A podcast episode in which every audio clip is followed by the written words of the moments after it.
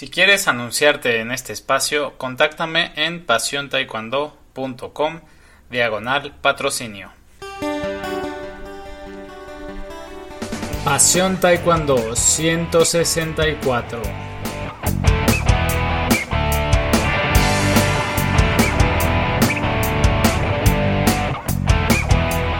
Hola apasionados del Taekwondo, ¿cómo están? Bienvenidos a un nuevo episodio de nuestro podcast Pasión Taekwondo, el programa para todos los enamorados, apasionados del arte marcial del puño y del pie, del arte marcial de los golpes y de las patadas, el arte marcial coreano, ya saben, el arte marcial que nos encanta, el Taekwondo.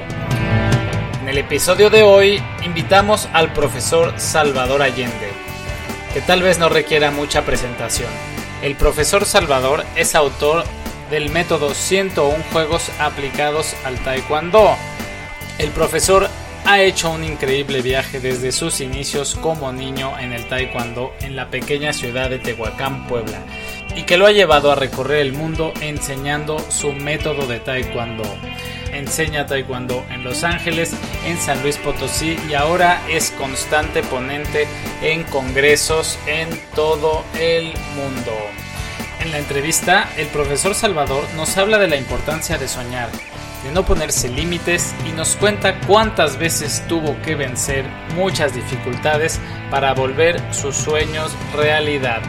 También hablamos del método 101 juegos aplicados al taekwondo, qué es y la importancia de enseñar los contenidos adecuados a la etapa de desarrollo de los niños. Pero también platicamos sobre cómo llevar una idea a la realidad, algo que solo era un sueño como es 101 juegos, y cómo dejar un trabajo con un sueldo fijo para volverse dueño de su propio negocio. Sin duda, la entrevista con el profesor Salvador Allende fue muy amena, fue muy enriquecedora para mí y espero que lo sea para ti. Yo disfruté mucho de hacerla y espero que tú disfrutes también escuchándola. Ya sabes que si te gustó la entrevista y salves de alguien a quien le pueda interesar, compártela por favor y no olvides suscribirte en la plataforma que uses, ya sea Spotify, iTunes o iVoox. Te dejo con la entrevista. ¿Qué tal, profesor Salvador Allende? Un placer tenerlo aquí en nuestro podcast, Pasión Taekwondo. Eh, un honor que esté con nosotros. ¿Cómo está? Muy bien, gracias. Antes que nada, pues gracias por la invitación, por tomarme en cuenta y yo encantado de colaborar en lo que en lo que se requiera que esté en mis manos, ¿verdad? Pues eh, le agradezco, de verdad, a nivel personal, pues soy admirador de su trabajo, de su trayectoria eh, para nuestra audiencia, si para comenzar nos pudiera ayudar diciéndonos, pues, en qué consiste su trabajo actual. Particularmente estoy trabajando en, en ir innovando y renovando la propuesta de 100 juegos aplicados al taekwondo. Esta propuesta nació específicamente para esta disciplina deportiva que es taekwondo, que es nuestro deporte, nuestro arte marcial taekwondo, en el año 2000 en Los Ángeles, California. Pero actualmente eh, estamos, estamos, digo, porque es un grupo multidisciplinario, estamos estructurando para que sea para más de para más disciplinas deportivas y no eh, y no es estrictamente para taekwondo. En, eso estoy en este momento, aunque también, bueno, eh, no dejo de practicar mi docencia, estoy eh, tengo mi, mi, club de taekwondo especializado en edades tempranas, lo llevo a cabo, lo imparto aquí en San Luis Potosí, en México, y este y bueno también eh, recibo las invitaciones de federaciones, de comités olímpicos, de asociaciones o instituciones privadas durante, durante el transcurso del año también. De acuerdo, entonces en este momento su trabajo básicamente va hacia su programa de 101 juegos de Taekwondo, innovarlo y, enseñarlo en diferentes partes del mundo y también en su propia en su propio club. Así es. ¿Cómo surge su idea de, de 101 juegos aplicados al Taekwondo? Aunque me gustaría tocarlo más adelante, nada más de una manera un poco rápida, ¿cómo llega usted a este trabajo que está desempeñando ahora? Eh, sí, para, para abordarlo si usted gusta lo abordamos más adelante, pero eh, eh, específicamente en el año 2002, después de, de, haber, de haber estructurado la idea, o de tener la idea, mejor dicho, ya la estructuro eh, con un objetivo más claro, apoyado del doctor Armando Forteza de la Rosa, de, de, Cuba, y de, en paz descanse, del, del maestro Pedro Ignacio Gato. Ellos le dan forma a mi propuesta con la intención de que sea una propuesta pedagógica, didáctica, eh, direccionada a, fases sensibles y, a los dirigida a los profesores que trabajan con, con niños, ¿no? Desde las edades tempranas hasta la iniciación deportiva. Ya ellos le dan esa estructura, la cual me encanta, porque tenía la idea, tenía una gran idea, tenía hecho muchos ejercicios que estuve estructurando en Estados Unidos, pero no tenían los estuve diseñando, pero no tenían una estructura. A partir del año 2003, que ya tiene la, estructura ya más clara, pues me encanta y, la verdad es que a partir de ahí ya eh, se empiezan a grabar los primeros tomos de 101 juegos. Muy interesante. Entonces usted tenía la idea, pero busca la manera de asesorarse en esa parte científica o metodológica. No, no se aventó así, nada más. No porque eh, digamos que hubo que comprender que tenía que clasificarse los ejercicios que tenía, darle un orden, una clasificación desde lo que era muy general hasta que me fuera llevando a lo específico de nuestro de nuestro deporte, particularmente el taekwondo. Entonces eh, tenía la idea de que beneficiaban al niño, pero no tenía una idea clara de la estructura. Entonces ellos me ayudaron a, clasificar los ejercicios y después de ahí, bueno, ya fue mucho más fácil poder ir creando más y después de ahí salieron los otros tomos, ¿no? De ciento juegos, que son tres. El primero fue de iniciación deportiva, luego fue el de la iniciación competitiva, el de cadetes, pero nos hacía falta la base, la base, la base que ahora, bueno, eh, salió el de ABC, de edades tempranas, y ahí ya le da el, totalmente el orden, desde ejercicios locomotores hasta los ejercicios propedéuticos del taekwondo y luego ya se, se, ancla perfecto con el de iniciación deportiva y tiene su continuidad con el de cadetes. Pero ellos fueron los que me dieron la idea clara de que estaba bien, que era una gran idea, pero que le faltaba estructura. Y gracias a ellos pues se dio una estructura este, más científica. De acuerdo. ¿Y en qué años fue sacando, con qué diferencia sacó cada ampliación del programa? Eh, aproximadamente cada dos años. Cada dos años. ¿El, el primero salió? En el 2009 me parece, sí, aproximadamente. como disco, ¿no? Ya como... Exacto. sí, llevó, llevó muchos años de, de labor, de hecho eh, lo presenté, presenté el proyecto en España, en el, en el Campamento Internacional Sueño Olímpico, eh, estaba presente pues gran parte de, de la crema innata mundial de taekwondo, eh, el maestro Meyer, estaba el maestro Joaquín Pechotto, bueno, Meyer de Holanda, el maestro Joaquín Pechotto de Portugal, eh, Juan Luis Martínez, que era el, responsable de la, de la Federación Gallega de, España, estaba también el maestro Claudio Aranda de Argentina, en paz descanse el licenciado este, Matías Rojas de, Argentina, bueno, había eh, Gabriel Mercedes de República Dominicana, había un cúmulo de gente que me me invitaron, me exhortaron a darle, a darle forma física, porque ahí presenté el proyecto este, de manera teórica, les hice la, presentación en, una presentación masiva, pero no tenía físicamente el disco. Cuando ellos me dijeron graba, es mejor que lo grabes porque es, fabuloso y, y, ahí empezamos a, ahí grabamos incluso algunas recomendaciones de ellos y algunos ejercicios en España y, y de ahí, bueno, se fue, de ahí se fue adelante todo la verdad es que ya llevó una sinergia tremenda y, nos fue llevando como, como que la necesidad de, más ejercicios más específicos y ampliarlos, ampliar cada ejercicio, nos ayudó mucho la, la idea y la propuesta de cada uno de estos técnicos del alto rendimiento que estoy nombrando. De acuerdo, entonces ha sido pues un camino largo, ¿no? No, no tienes la idea, ya tienes el producto listo, sino que ha sido un camino que ha ido llevando poco a poco. Sí, ha sido un camino bastante complicado porque primero que nada no había un pionero, no había digamos pioneros eh, estrictamente de, de, de taekwondo, vamos, no hay mucha investigación científica estrictamente de taekwondo, este, entonces había que entrar en, libros, en información de otras disciplinas, eh, hubo que buscar específicamente metodólogos que ayudaran a una propuesta de, un trabajo de base, porque no lo había, ¿no?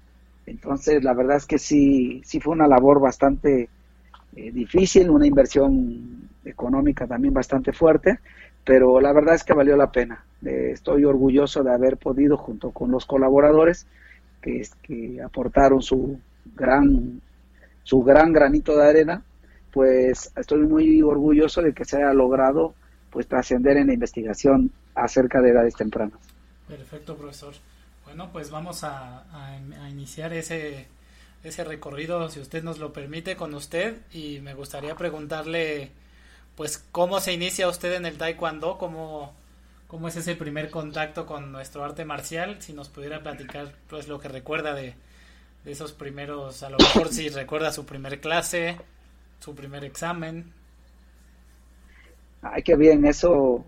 Eh, en un momento estuvimos escribiendo ese recorrido.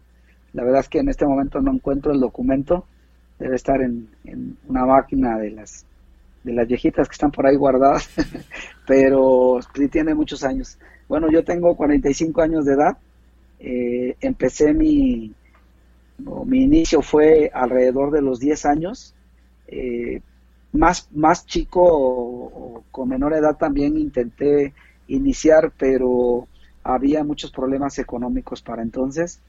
Eh, sale la película de Karate Kid en, la versión en la versión inicial en la primera y eso me motiva mucho. Aunque de la mano también me viene me viene motivando mucho el que tuviera muchos problemas de no no de bullying porque considero que no fui un niño bulleado pero sí recuerdo que sí fue por muchas situaciones que se presentaban en el colegio. Eh, yo iba eh, todo lo, el recorrido de la primaria de la educación primaria mi hermano mayor mi hermano que sigue de somos dos hermanos mi hermano que sigue, eh, tenía, digamos, como mucha, eh, como mucho imán para jalar ahí los problemas. Y yo la verdad era, yo era un niño muy tranquilo, yo, yo considero que era un niño muy tranquilo, amistoso, tenía muchos amiguitos, pero mi hermano tenía el imán contrario. Y entonces siempre me andaba defendiendo de, cosas que se me acercaban. Y siempre pues atraía esa situación en mi hermano. Y, y considero que también al ver la película yo ya no quería seguir sufriendo esa situación. Sí, veo la, verdad que veo la película y me motiva mucho, me motiva mucho a, insisto, a la disciplina que, le forja el maestro, a, a todo lo que, al todo lo que da el mensaje, no el mensaje que da la película, me gustó mucho y ahí entonces sí decido totalmente este, iniciar. Eh, mi hermana una de mis hermanas mayores, mi hermana Vicky, eh, me inscribe, me inscribe y yo eh, casi como parte de la película con mi maestro que fue mi, mi pues digamos el, el, maestro con el que inicié y terminé, eh, me dio la oportunidad de, de ayudarle en el, en el Doyan, de, a, la par de esto mi, papá pierde la vida y nos quedamos eh, digamos, los, los hermanos pequeños nos quedamos a cargo de mi mamá y este y entonces pues ya no hay menos apoyo económico para entonces. Entonces yo, yo le pido a mi maestro la oportunidad de, de, pues, ayudar en el doyan con la limpieza. Eh, ellos eran propietarios de una imprenta él y su papá. Y, y mi maestro que le mando un saludo al maestro Roberto Carlos Martínez de Tehuacán Puebla eh, él me da la oportunidad de, me da trabajo con su papá en la imprenta, y entonces de ahí va saliendo eh, el recurso para ir pagando eh, tanto continuar en la escuela como, como pagar los, las clases de taekwondo, pagar los exámenes de taekwondo, porque siempre tengo ese orgullo de decir, siempre pagué mis exámenes, mis mensualidades, mis, mis primeros torneos, ¿no? De ahí, de, ir trabajando.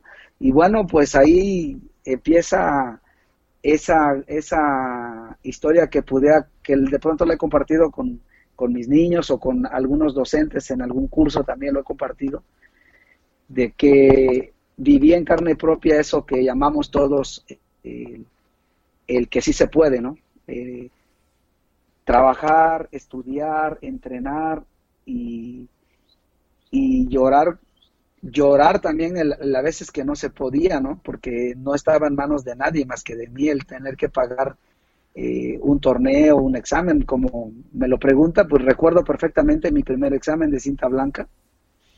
Eh, fue un examen que no, que no voy a olvidar porque yo llego al examen, sé que me había preparado muy bien, pero llego al examen y pregunto a mis compañeros qué nos van a preguntar en el examen, porque no sé si eso le pase también a, a cintas blancas, ¿no? O sea, se preparan todo el tiempo, se llega a la fecha del examen y no sabes qué es un examen, o sea, nunca has estado en un examen, no sabes qué es el examen.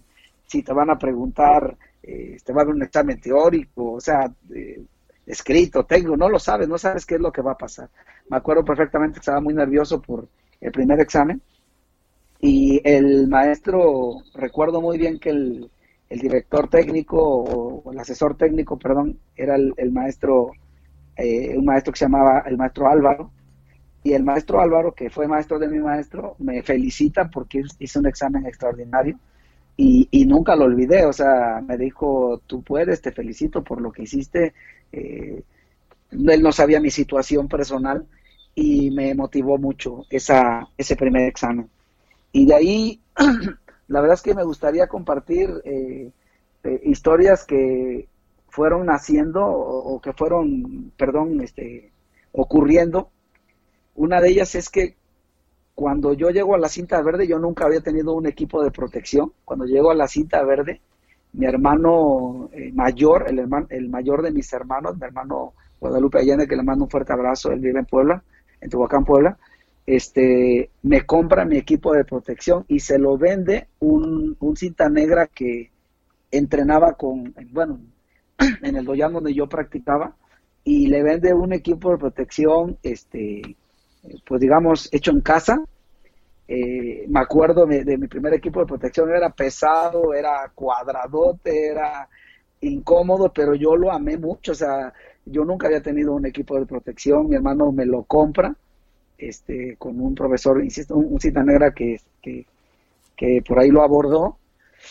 Y me acuerdo amar mi equipo, ¿no? Yo el primer, eh, antes del primer torneo, yo me fui con mi equipo puesto. Imagínense por la calle, ir caminando, porque no teníamos transporte, ir caminando en la calle con el peto y el casco y todos los protectores puestos para mi primer torneo ahí en el, en el pequeño municipio donde yo vivía. Ahí en Tehuacán. Que es en Tehuacán. Imagínense no sentía calor, no sentía incomodidad de los protectores. Yo, eh, los primeros torneos era, no hombre, era, yo soñaba que, que volaba, ¿no? la verdad es que maestro, más o menos en esa época? 12, 12, 13 años. 12, 13 años. Eh, vivíamos en un, en un pueblo, un municipio que se llama San Lorenzo, donde están las embotelladoras de, de San Lorenzo, no sea, los manantiales.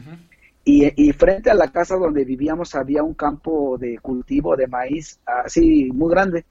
Entonces, debajo de los árboles de mezquita que había ahí, yo ponía este tronquitos para donde pudiera hacer lagartijas, ponía, eh, le, quitaba la, la corteza del, del, mezquite porque es un árbol muy fuerte, muy, muy áspero, y le quitaba la corteza con, con un machetito para que quedara muy delgado y yo me pudiera colgar. Yo recuerdo, o sea, en esos años no, yo no, yo no tenía idea de lo que hacía y ahí me andaba colgando en los árboles para, para fortalecerme, ¿no? La verdad es que me gustaba mucho, digo, como todo niño, pues tienes sueños, tienes fantasías, creas tus propios, tus propios amigos, este, eh, internos y yo hacía todo solo hacía todo solo. Con el paso del tiempo, eh, había un profesor cinta negra que ayudaba a mi maestro, que se llamaba el profesor Zoilo Romero, incluso seguramente usted ha escuchado hablar del papá de Claudia Romero, actual eh, es una chica del equipo nacional de para taekwondo. El profesor Zoilo era mi vecino, él era mi vecino y él en las mañanas, después me, me veía que estaba ahí como loquito debajo de los árboles, ahí saltando, yo creo que me, me observaba, él ya era cinta negra, de, ya tenía muchos años, y pasaba por mí para que fuéramos a correr por las mañanas. Decía, oye, pues, ¿quieres correr? Yo te, yo voy a correr por las mañanas. Y ya, pues ya era él, ya era un adulto. Me llevaba a correr y, y pues me, me, motivaba a seguir. La verdad, de eso me acuerdo muy bien.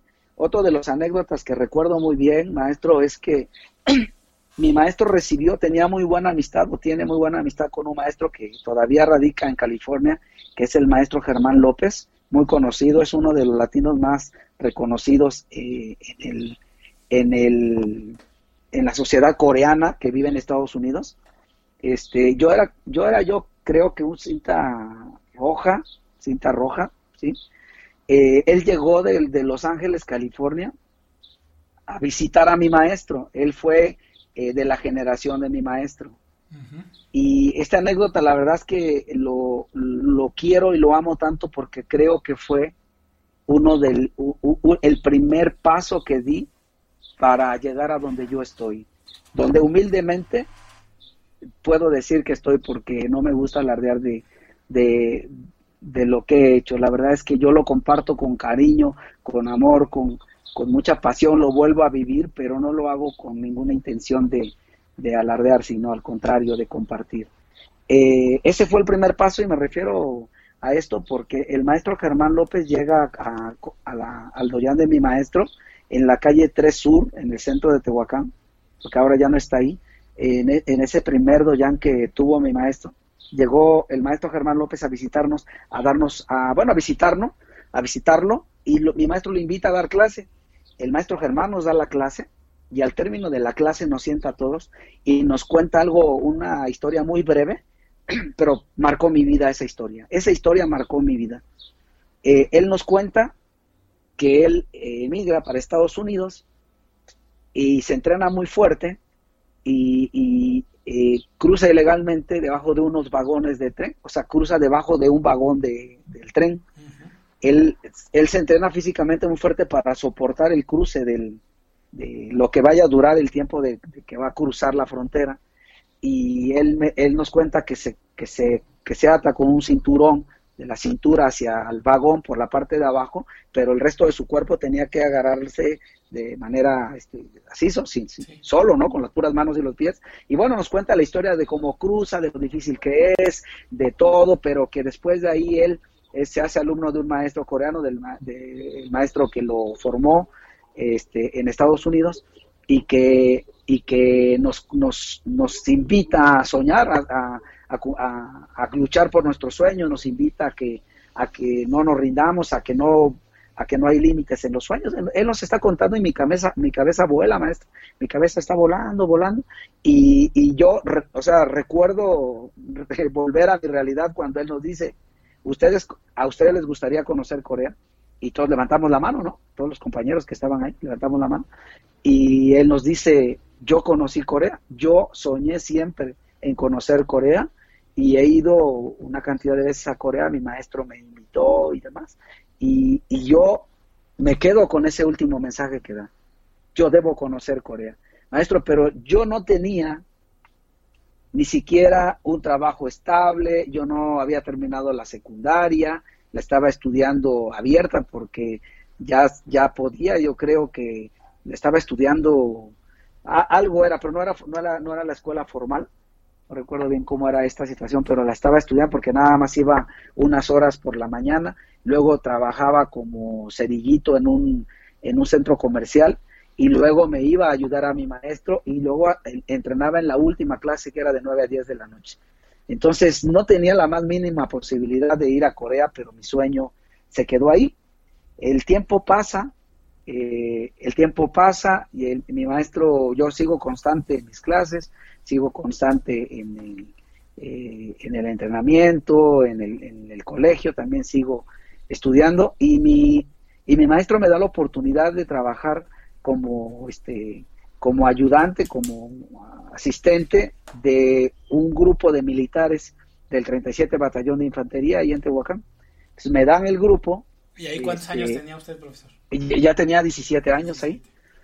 Ya tenía 17, me acuerdo muy bien porque no era mayor de edad, no era mayor de edad, entonces el cabo, el cabo que venía a cargo del grupo, del, ejército, me dice, no te preocupes, sé que no eres mayor de edad, sé que eres cinta roja, me acuerdo perfectamente que era cinta roja, pero yo voy a entrenar contigo, yo voy a ser tu, tu compañero de entrenamiento, o sea, tú nos das la clase, yo entreno como tu compañero, que él también era cinta roja, y los dos, o sea, yo te apoyo para que todos te respeten tu, tu clase.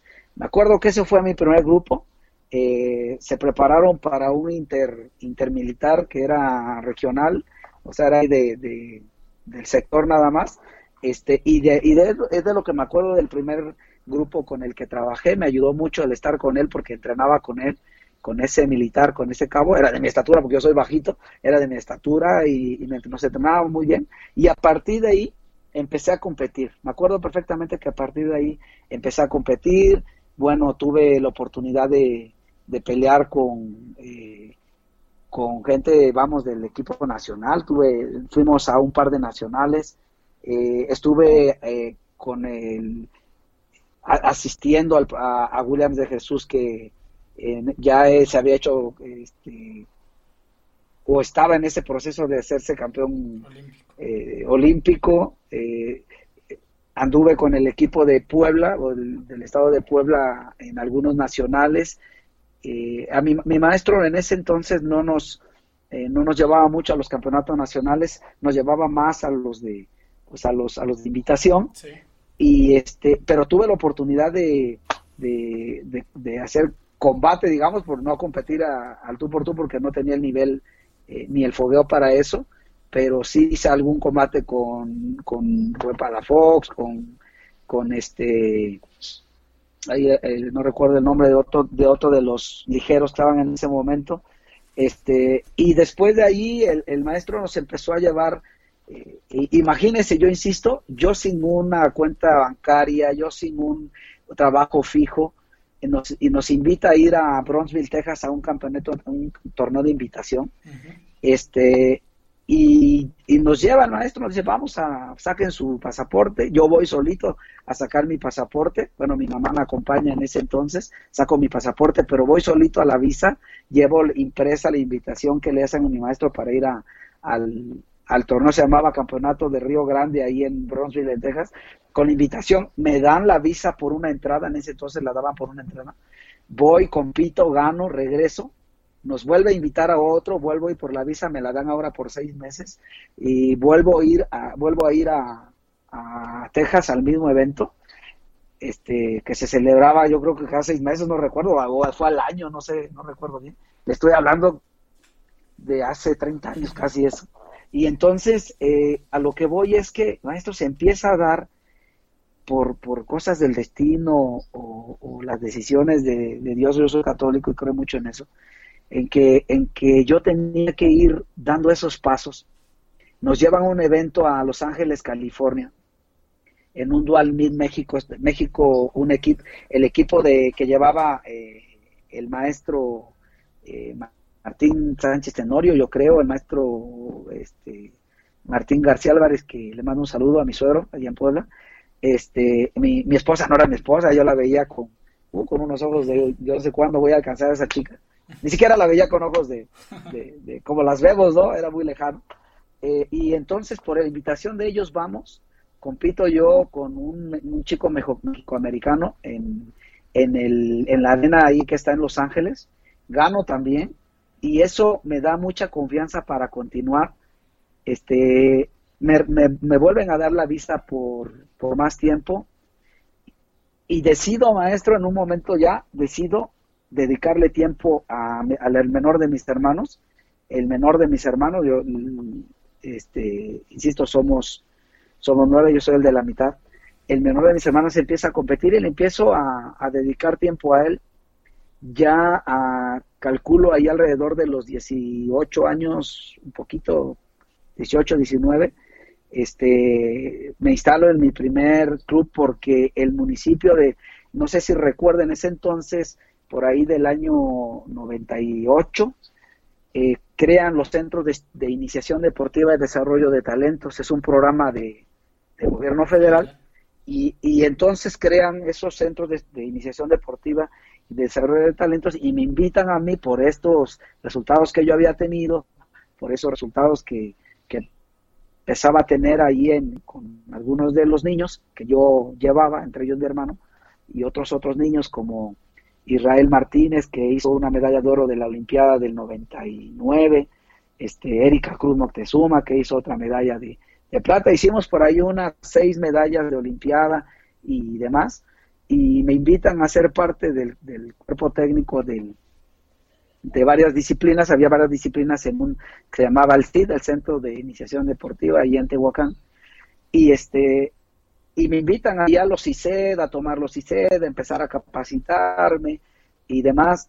Llevo a estos niños a Los Ángeles, a este, nuevamente a este torneo de, de la Copa Azteca, algo así se llamaba en Los Ángeles, y me observa el, el sheriff que un, de un programa de, de, de prevención del delito y de la drogadicción en Los Ángeles. Me observan, ven a mis niños, me invitan a, a dar una clase donde ellos están en el este de Los Ángeles, en el sector de mexicanos ahí en, en, en Los Ángeles, California, y cambia todo. Ahí, ahí cambia todo.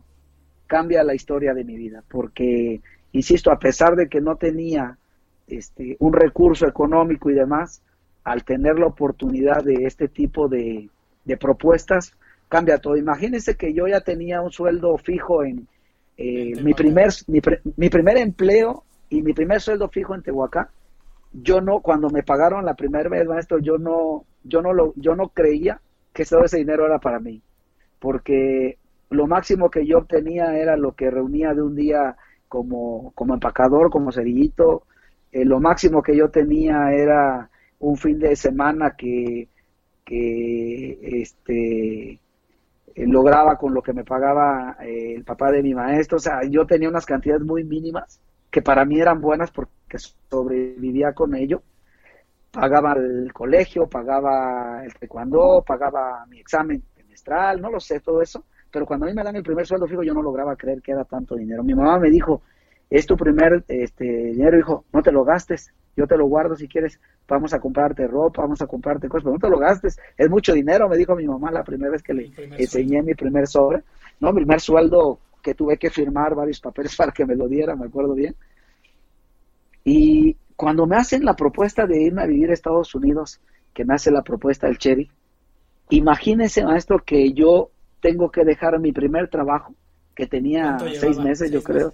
Yo creo seis meses yo llevaba.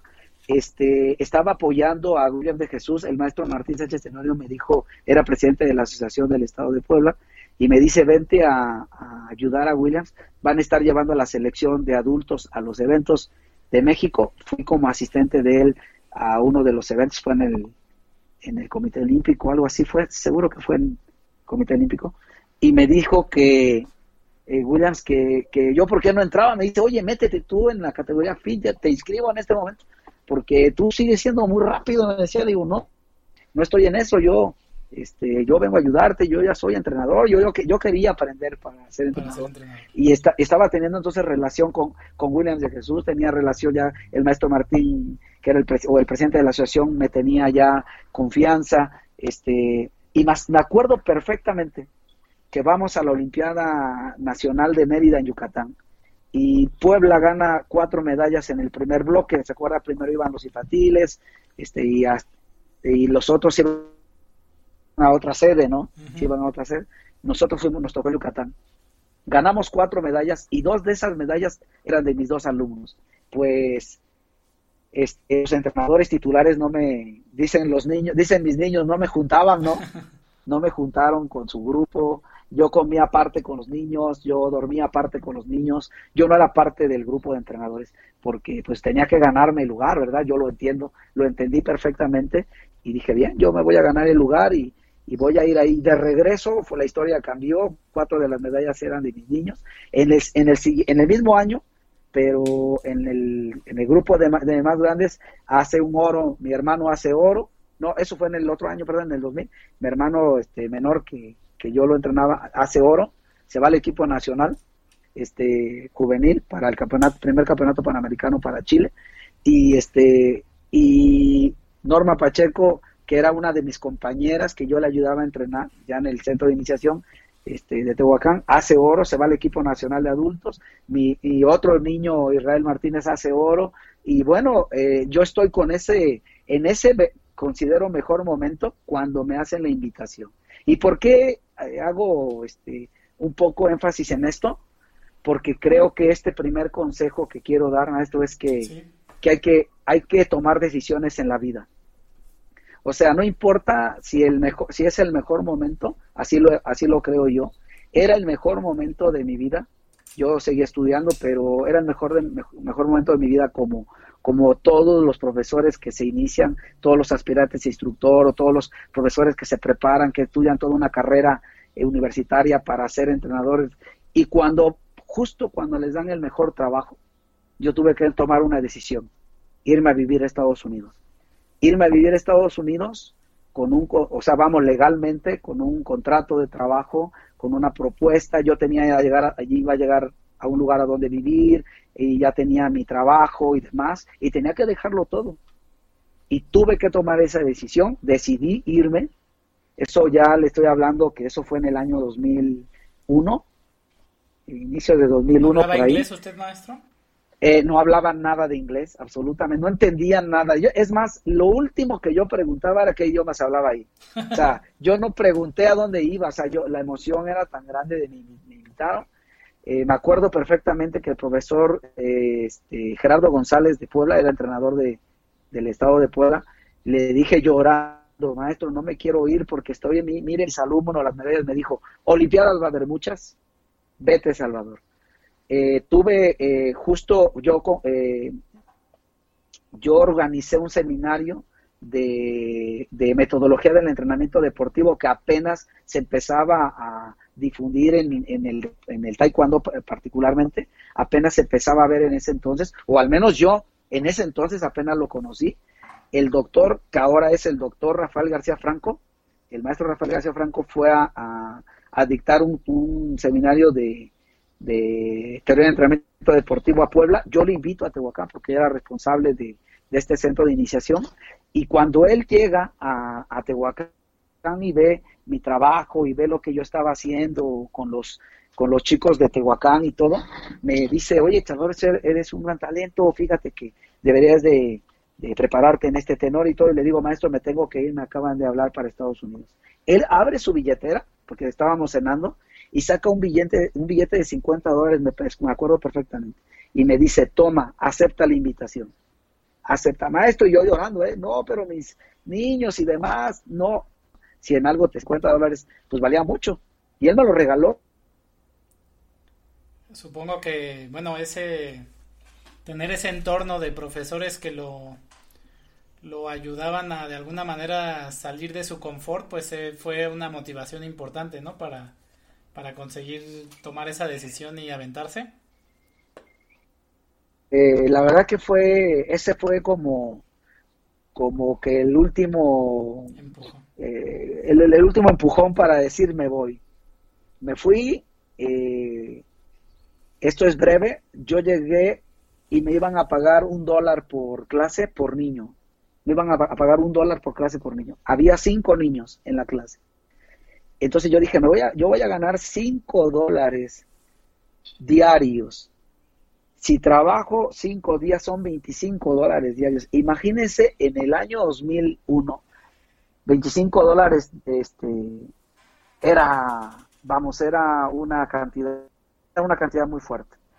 Solo quiero, quiero decirle que ese grupo, en, el primer, en los primeros seis meses de que yo llegué a trabajar ahí, maestro, llegué a meterle 150 niños diarios y yo ganaba 150 dólares diarios. En seis meses llegué a ganar 150 dólares diarios, eh, sin, sin tomar en cuenta que después de ahí tuvieron que hacerme retomar la propuesta y me hicieron contrato porque no podía manejar tanto dinero este, en las actividades porque eran actividades no lucrativas, ¿me entiende? Eran actividades donde nosotros teníamos que hacer, ver por la comunidad, ver, de hecho yo me subía a las patrullas, me llevaban a las patrullas con chaleco, antibalas y me llevaban a, ver el entorno que había, ¿no? O sea, a los niños alrededor de los 7 a 12 años los mataban en la calle porque ellos traficaban las drogas, ¿no? Se los mataba, había mucho niño este, en la calle, había mucho, mucho vandalismo, o sea, me llamaban a ver la realidad y después pues empezó a, se veía, o ellos no querían que se convirtiera eso en un comercio, ¿no? En algo que fuera más allá de eso. Pero bueno, eso fue, se, lo, lo comparto porque, porque a mí yo sí viví ese sueño americano, digamos, yo no fui por dinero, fui por crecer, pero finalmente, bueno, viví eh, entre inicios del 2001 hasta finales de 2002 una vida, la verdad, eh, muy cómoda. Tuve la oportunidad, entonces ahí, algo que, insisto, es difícil de, de eslabonar, viví la oportunidad de que el maestro este, eh, Germán López me dice, Salvador, ¿quieres ir a Corea? Sí, maestro, yo quiero ir, pero tú pagas tus gastos, tengo para pagar mis gastos. ¿Te gustaría hacer tu examen de qué, grado eres? Yo soy segundo dan maestro. ¿Te gustaría hacer tu examen de tercer dan en el Cookie Won en Corea? Y yo, pues, imagínese, yo pegué de brincos cuando me lo dijo. Eh, me fui a hacer mi examen, estuve un mes viviendo en Corea, en Seúl. El, maestro eh, Lee, que era el que me, sí que me, que me llevó, estaba este, a unas cuadras, yo me iba corriendo al Won todas las mañanas a, entrenar. Me entrenaba el maestro Lee, que era el, eh, un maestro bajito de, mi estatura, que es uno de los que estructuraban el programa técnico ahí en el Won Y era una, una figura, él me agarraba palos todos los días, me agarraba con un bambú todos los días para corregir los errores. En ese entonces así se enseñaba.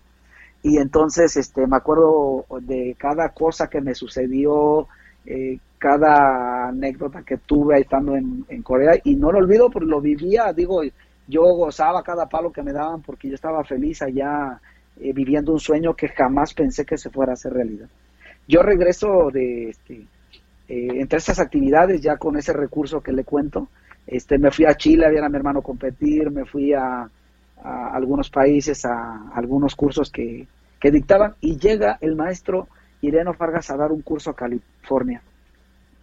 Esto es bastante, este, bastante trascendente para mí porque ahí es donde yo, eh, yo pues como todos conocemos, conocíamos la trayectoria de un Ireno Fargas, conocía este, eh, lo que él había hecho, ¿no? La mejor figura en, en, España, había hecho todos los títulos que se nos puedan ocurrir, no había hecho campeones mundiales, campeones olímpicos, este, y demás, y yo lo quería conocer, yo llego al, al curso, y en ese curso, este, el profesor Carlos, que fue el que lo organizó, me dice, mira Salvador, el curso se va a llevar a cabo más tarde por algunas situaciones, pero me gustaría que, que Ireno te conozca. ¿Tú lo quieres conocer? Sí me acerco eh, con el profesor Ireno y, me dice, invítala a comer, si quieres a comer, nos vamos al centro de Los Ángeles a comer comida coreana que a él le gustaba mucho, lo invito a comer y platicamos y le cuento mi, esta historia que yo le estoy contando a usted, ¿no? Eh, y él, él eh, con mucha inquietud quiere conocer el, el proyecto o el programa para el que yo trabajaba en el este de Los Ángeles. va a ver el grupo que yo tenía, era un grupo gigante, mis grupos eran bueno, era una cancha de un auditorio dentro del lado, que era que también era de usos múltiples, era con las medidas oficiales de básquetbol, y yo lo llenaba ese auditorio. Entonces él llega, este, lo invito a un examen como sinodal, uno de los exámenes, y él me dice, mira Salvador, yo estoy trabajando para Francia, pero es un tiempo, este, voy a estar un tiempo en Francia, eh, me gustaría invitarte eh, en un momento dado a alguna actividad, ¿tú qué dices, maestro? Lo que usted me diga, yo estoy listo. Este, se va, para Francia, él ya no trabajaba para, para, España, se va para Francia y le doy mi correo electrónico, en ese entonces era lo que, el Messenger era lo que se podía muy, vamos, no era tan, tan rápido como ahora la comunicación a nivel mundial y él me manda un mensaje o me manda un, un correo donde me dice, Salvador, he, estado invitado para un proyecto en, en México, en tu país, y me gustaría que fueras mi asistente. No, yo pegué de, nuevamente de brincos y decir, yo asistente de Ireno Fargas. ¿Cómo es posible? ¿Cómo, o ¿cómo es esto? Eh, insisto nuevamente en el mensaje a, a, los seguidores de esta plataforma. Uno tiene que tener, debe tener, debe estar preparado para tomar decisiones. yo ganaba muy bien en California, yo tenía todas las oportunidades de crecimiento ahí, pero sabía que esta oportunidad no se iba a volver a dar si no la tomaba. Eh, no sé, yo ganaba alrededor de, de 5 mil, 7 mil dólares en, mensuales en ese entonces. Y cuando yo vengo, yo tomo un avión y vengo a San Luis Potosí a ver el proyecto. Yo nunca había visto, yo nunca había visitado San Luis Potosí, no sabía ni siquiera este, cómo llegar, vamos, llego, bueno, tomo un vuelo, llego, y este y estaba apenas en construcción, estaban dinamitando las primeras albercas, la que usted conoce ya en la Loma. Profesor, La Loma Sí. Antes de, continuar con la parte de la Loma, me gustaría hacerle una pregunta este, sobre su trabajo en Los Ángeles. Pues usted me comenta que, que empezó con cinco alumnos, ¿no? Y después tenía grupos de 150. Me comenta también que trabajaba pues en un medio de alta marginación con chicos de, drogas. ¿Qué estrategia o cómo, qué, herramientas utilizó usted para, para involucrar a esos chicos en el taekwondo, para pues llevar un grupo de cinco atletas o cinco niños a 150? ¿Qué, en, qué, ¿En qué ponía usted la diferencia? Creo que ahí es donde, donde nos adentramos al tema de, de los 101 juegos, maestro. Eh, ¿Por qué yo tengo que rediseñar eh, la sesión de, cada día. Los, a los niños no les faltaba nada, a los niños de ahí no les faltaba nada. Independientemente de que era una zona no, no marginada, porque vamos, estás en Estados Unidos, pero sí con un desorden social este, bastante notorio en ese sentido. O sea, los niños eh, se salían de la casa, los niños eh, andaban en la patineta, haciendo cosas que los papás no sabían, los papás no tenían control sobre ellos, la disciplina que en México, porque era una zona de mexicanos, la disciplina que en México se ponía para no andar en la calle ya no se podía, ¿no? Las leyes no lo permiten, o sea, la disciplina ya es era un poco más flexible para estos niños, pues no, eh, no había forma tan fácil de jalarlos a, a practicar un arte marcial y menos que el arte marcial le pusiera reglas, límites y castigos, ¿no? A esos niños. Entonces, ¿qué es lo que nos, qué es lo que me ayuda? Eh, eh, volver a, pensar en cómo llamar la atención de esos niños. En, en cuando yo hago mi, estructuro mi clase y, hago mi programa mensual, porque tenía que eh, presentar reportes mensuales, ese programa mensual tenía, debía tener estrictamente algo atractivo. Y allí es donde nace la idea de 101 juegos. ¿Cómo, ¿Cómo y por qué? porque era una necesidad. O sea, si tú no ponías algo diferente, si tú no hacías algo diferente, no iba a tener éxito. Entonces hicimos algo diferente, fue una clase divertida, fue una clase que tenía eh, contenidos lúdicos, que tenía, que utilizaba implementos que no, que normalmente no se usaban en el taekwondo. Allá, bueno, accedía a, a comprar, era más fácil acceder a, eh, por el recurso económico y porque allá se venden pues muchos implementos que aquí no se tenían, ¿no? Entonces eh, hacía circuitos, elaboraba este, algunas cosas, le digo, desordenadas, que después ya se les dio una estructura, pero sí ahí nace la idea, o sea, me, me vio obligado a crear algo diferente para poder este, ofrecer algo a esos niños, llamar la atención de esos niños. Y, y, yo le repito, bueno, fue una idea que tuvo que, que nació a partir de una necesidad, pero ahí es donde todo parte. ¿Qué edades tenían esos chicos, profe?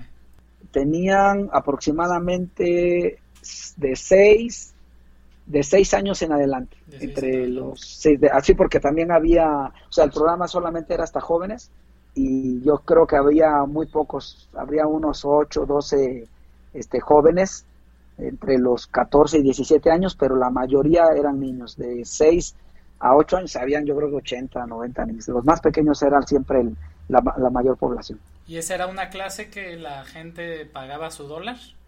Como eh, en, un inicio sí, exacto, exacto, en un inicio sí. Ellos pagaban, había fútbol americano, béisbol, básquetbol, danza y taekwondo. Y había otras actividades artísticas ahí que eran canto y demás, pero de deportes eran estas, estas cinco disciplinas y las cinco disciplinas tenían su gente, ¿no? Tenían, eh, llamaban su, tenían su, su convocatoria, pero bueno, el grupo de taekwondo siempre fue el más numeroso, pero yo atribuyo a este, el éxito a ese programa a que los, los niños se veían, se, se, veían identificados no con el castigo, no con el estricto o con el taekwondo tradicional, con la aplicación del taekwondo tradicional. De hecho, yo, le soy honesto, me enfrenté este, al, a la crítica de los coreanos, ¿no? Allá en la comunidad coreana, vamos, este, no era bien visto mi método, los maestros me decían, oye, eso no, no. lo puedes hacer, ¿no? No se puede jugar, vamos a la clase, no estás jugando, ¿no? Este, eh, muchos de los ejercicios que vienen en, mi primer DVD, yo, ahí fueron inventados, ahí fueron, o sea, que te obligabas a hacer cosas nuevas. Yo me ponía los fines de semana porque yo eh, indicaba que solamente se diera clases, este, yo daba de lunes a jueves y viernes, hoy domingo me dedicaba a, a ver, me, iba, al, me iba a, los colegios ahí de cerca donde vivía, a ver qué hacían los profes de educación física, cómo jugaban, qué hacían los niños, cómo se comunicaban, ¿no? Cómo se comunicaban este, en una comunicación no verbal, ¿verdad? Porque no, no escuchaba, estaba muy lejos de donde yo me sentaba a verlos, estaba muy lejos y se comunicaban de manera, vamos, universal, ¿no? O sea, un niño, llega, camina, toca al otro y corre y ya están jugando atrás, por ejemplo, ¿no? este, entonces, toda esa comunicación no verbal, este, yo la tuve que aprender a, este, observando, escribiendo, observando, escribiendo.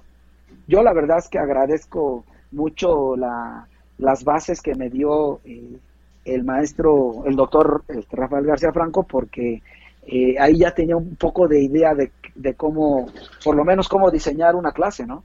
Entonces ahí eh, el, método hizo lo suyo, el método hizo lo suyo y empezó a, que, yo le repito, cuando el maestro Ireno me ve trabajar en mi examen y ve, no sé, qué vio en eso, yo creo que vio algo que él no veía, que era un, un método lúdico, un método este innovador quizás, y eso eh, le gustó mucho. ¿Cuántos años tenía maestro al llegar a Los Ángeles? ¿Y cómo fue esa experiencia, pues, en ya fuera del plano del taekwondo, en el plano personal? Pues llegar, supongo que solo, a, a otro país, a, pues prácticamente, pues a la aventura, ¿no? Complicado, este, en el, en el aspecto personal, no lo omití porque no, no fue mi intención, pero, pero puedo abordarlo ahora. Yo eh, a, mi, a mis 19 años había contraído matrimonio en Puebla, en Tehuacán, y, y tenía eh, mi hijo eh, Willy, que le mando un abrazo fuerte, está aquí en, vive aquí en San Potosí también. Este, él, él tenía tres años de edad cuando yo me fui a Estados Unidos. acababa de, sufrir una separación, la separación y ese ese problema social que, que muchos de los profesores, no quiero decir todos, no quiero decir el porcentaje, pero muchos profesores de taekwondo o profesores de taekwondo se enfrentan. ¿A qué se enfrentan? A que nosotros dedicamos nuestra vida al taekwondo, maestro, o a nuestro trabajo, ¿no? Le dedicamos nuestra vida y entonces descuidamos muchas veces eh, el aspecto o la parte familiar. Entonces yo por dedicar mi vida al taekwondo y de todos los logros deportivos de los que le hablé anteriormente, eh, eh, obligaron a, a, la mamá de mi hijo a decir hasta aquí, ¿no? Hasta aquí, y, y, yo éramos muy jóvenes, la verdad no sabíamos, yo creo no teníamos claro también a los 19 años quién tiene claro que, o sea, no, no, era, no era correcto, tampoco era el momento, pero bueno, nosotros así lo decidimos, este, y después pues vino la separación. Este, entonces yo sufría mucho por mi hijo en, en Estados Unidos. Este, yo vivía solo, eh, vivía después de eh, la oportunidad que me dieron de vivir en un departamento, yo decidí salirme de, ese departamento porque compartía la casa. Yo vivía en una habitación, pero en una casa con varias personas, con una familia, y decidí este, vivir solo. Vivía en un, en un camper, en, en, este, en un camper muy equipado y todo, pero vivía solo y lloraba todas las noches por mi hijo, extrañaba a mi mamá, extrañaba este todo, extrañaba el idioma porque no sabía qué hacer. Muchas veces, en la, a pesar de que era eh, una zona mexicana, americana, no todos hablaban español, era muy difícil comunicarse. Bueno, sufrí mucho, mucho, mucho. Sin embargo, después llevé a mi hijo conmigo a vivir a, allá el último año que estuve y la verdad, bueno, ahí cambió todo. Ahí cambió, ya yo eh, tenía prácticamente el porqué de lo, por lo que yo sufría lo tenía en mis manos y pues bueno, él entró a la escuela, eh, competía en los grupos de los niños, bueno, competía, nos acompañaba porque estaba muy pequeñito, nos acompañaba y andaba de mascotita, bueno, ya la, la, la, historia emocional cambió y este y cuando ya viene esta invitación para la loma, este, pues yo la verdad no ya no vi algo que me trajera de regreso familiar, ¿me entiendes? Ya era algo estrictamente profesional. Bueno, la invitación ya, digo, bueno, ¿qué dejo en Estados Unidos? Pues toda la oportunidad de, de, crecimiento económico, este, le había comprado una casita a mi mamá, o sea, yo ya, yo ya, este, me sentía nuevamente en ese estado de confort en el que estuve en un momento y decía, ¿qué hago, no? ¿Qué hago? Eh, fue una decisión bastante difícil, pero, pero consideraba que yo nunca pensaba en, en el tema de los ciento, del, de la propuesta metodológica de ciento juegos, nunca pensé en ello. Más bien yo pensaba eh, simplemente en conocer el trabajo de Areno Fargas, de trabajar a su lado y de saber, de crecer más en este, en ese ámbito. Este, y es que tomo la decisión. Yo le repito, ganaba muy bien y todo, pero cuando a mí me ofrecen mi realidad en pesos mexicanos y venir a México, este, no se comparaba, o sea, era casi 7 a 1 lo que yo ganaba. Y fue una decisión eh, muy difícil. Eh, tomo la decisión de venirme. Eh, el proyecto de Los Ángeles continúa porque mi esposa actual, que ella digo, bueno, yo me fui a Estados Unidos divorciado ya, ya, ya no tenía, no tenía ningún compromiso, pero mi, mi, allá me hice novio de, de, mi esposa, nos hicimos novios, después ya, bueno, nos casamos y demás. Ella se quedó con el proyecto un año, el proyecto de Los, de los Ángeles, yo me vine a, a México y bueno, no ganaba muy bien, este, me acuerdo muy bien que el maestro no me decía, verdad es que tú no puedes ganar más porque aquí lo que a ti te están ofreciendo lo gana un profesional, ¿no? Lo gana un abogado, lo gana un contador y, pues tú estás pidiendo mucho. Él decía, bueno, yo no pido mucho porque quizás eh, eh, no quiero que se malentienda, yo pido algo que se acerque a lo que yo ganaba, ¿no? Y bueno, bueno, ya fueron otras cosas las que me las que me motivaron a quedarme. Este, firmé un contrato por un ciclo olímpico con el con la Loma y, me quedé dos los olímpicos, es decir, me quedé ocho años. Ahí conocí a Andrea Yamaguti, que le mando un fuerte abrazo, que fue mi compañero de, muchas aventuras, de mucho trabajo, de mucho, de muchas cosas lindas que vivimos. Ahí, este, con la maestra Verónica Márquez Montedoca vivimos, bueno, muchas, mucho trabajo, muchas experiencias y vivimos, bueno, esos, esos momentos maravillosos de, los años maravillosos de la Loma del 2000, 5, 7, 9, ¿verdad? Que usted recuerde, donde todas las figuras del mundo de Taekwondo vinieron a la loma, ¿no? La familia López, este Pascal Gentil, Elena Benítez, este, en ese entonces competía este Juan Antonio, Juan Antonio Ramos, Brigitte, este, todos, Cerveta todas las, todas las figuras que usted se imagine estuvieron en la loma en esos años. Compartimos con mucha gente eh, en esos años, atendiéndolos, ¿verdad? Este, ofreciéndoles las comunidades que ellos necesitaban para que entrenaran a gusto en la loma y, este, y todos los eventos que se hicieron este, grandiosos.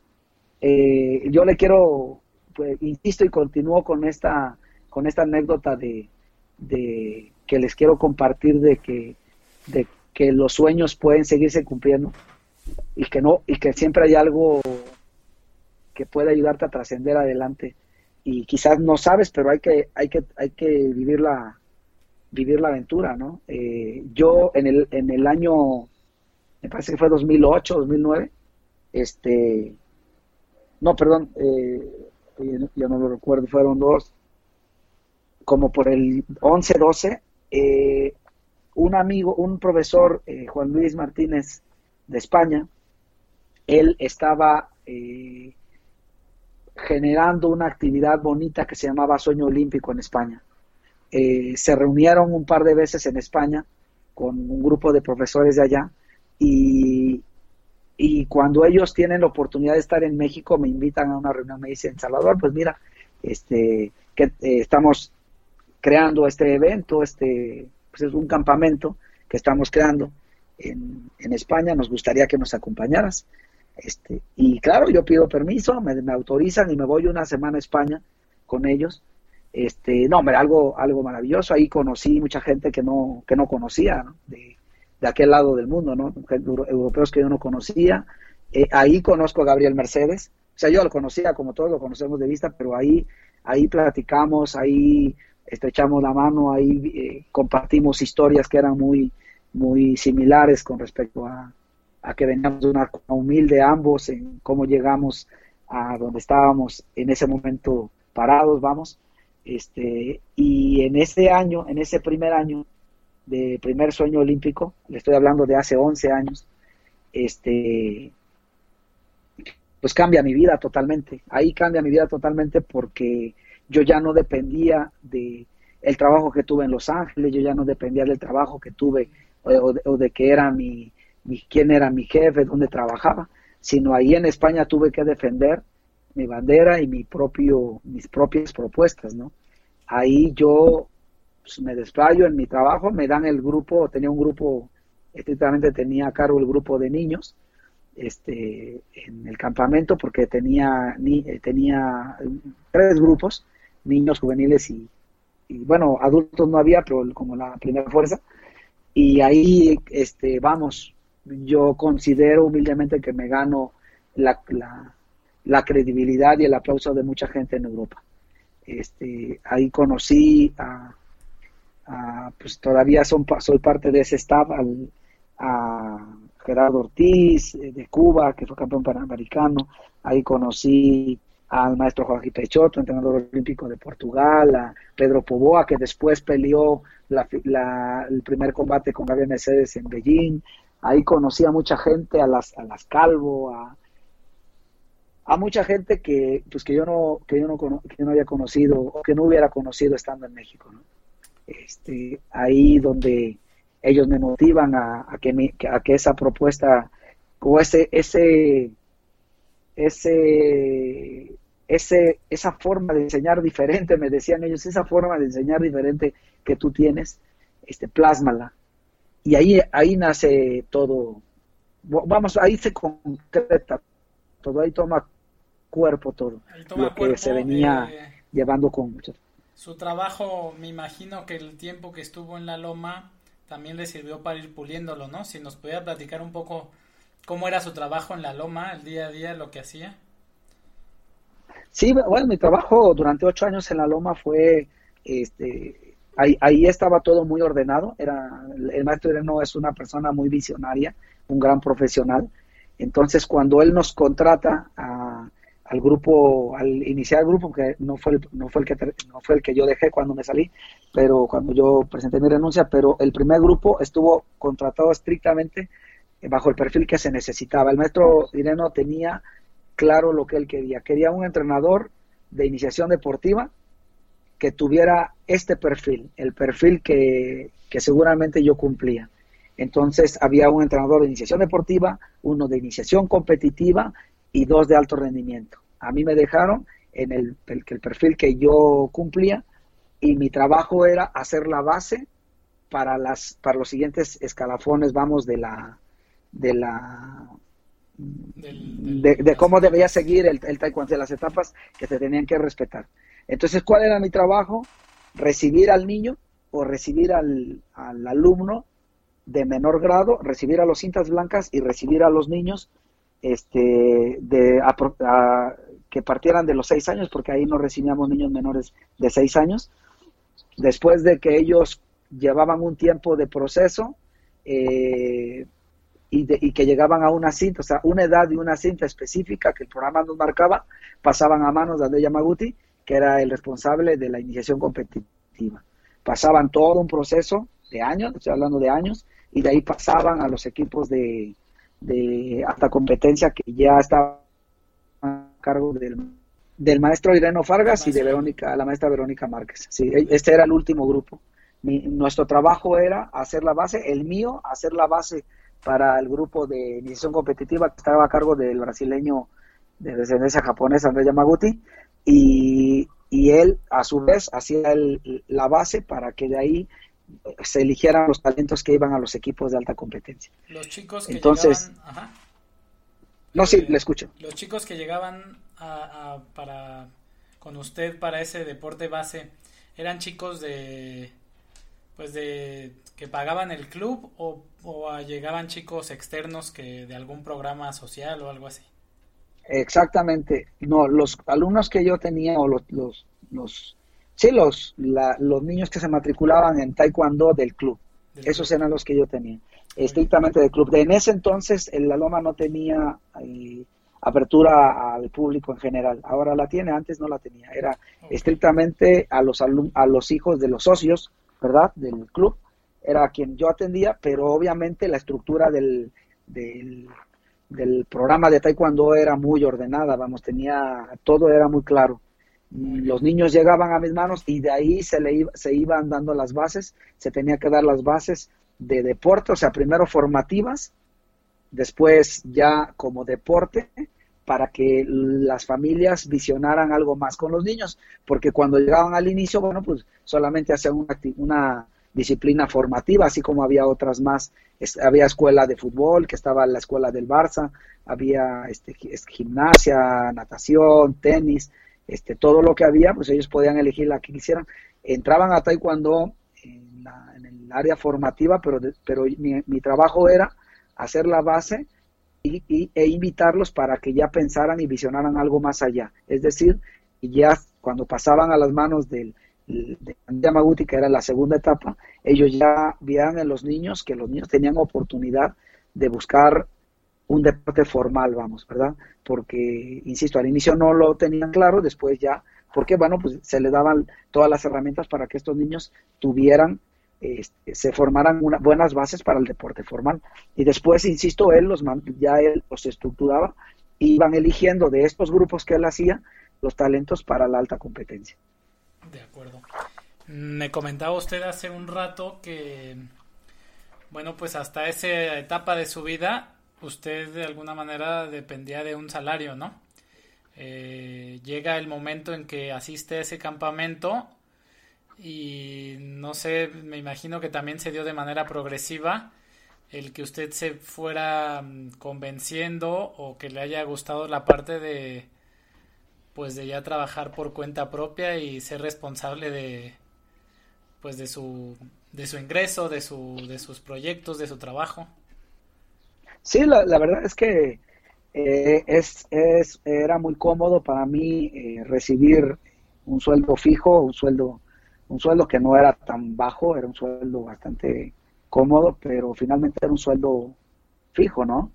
Entonces, eh, eh, independientemente de eso, yo creo que lo que me motivó a independizarme, a presentar mi renuncia, yo salí por la puerta grande con, con un, una ceremonia de despedida y todo con, en la loma. Este, yo creo que pensé más, más en el, en el aspecto de, de poder dedicar tiempo a la investigación. De acuerdo. Porque llevaba mucho tiempo. Ah, yo, cuando yo estaba en España, este, conocí mucha gente muy preparada eh, yo aprendí mucho en la loma, la verdad, toda mi base la, yo creo que la hice en la loma.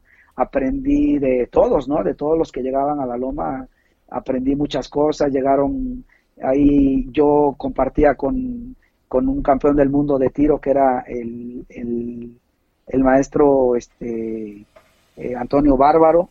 Eh, el maestro Tony Bárbaro era eh, del, maestro Edgardo Labrade, o sea, de muchos, de un grupo de cubanos que habían ahí que aprendí mucho de ellos, del maestro Ireno, su metodología que, que él basaba según lo que yo entendía en ese entonces, basaba mucho su metodología en el desarrollo de la coordinación, la propiocepción. Entonces, yo aprendí mucho en la Loma, pero, pero finalmente creo que él me daba más, yo decidí independizarme y presentar mi renuncia para poder escribir, para poder investigar, para poder viajar, para poder moverme y conocer un poco más allá del, de los límites que me daba, bueno, pues mi tiempo, mi tiempo libre en, la loma, ¿no?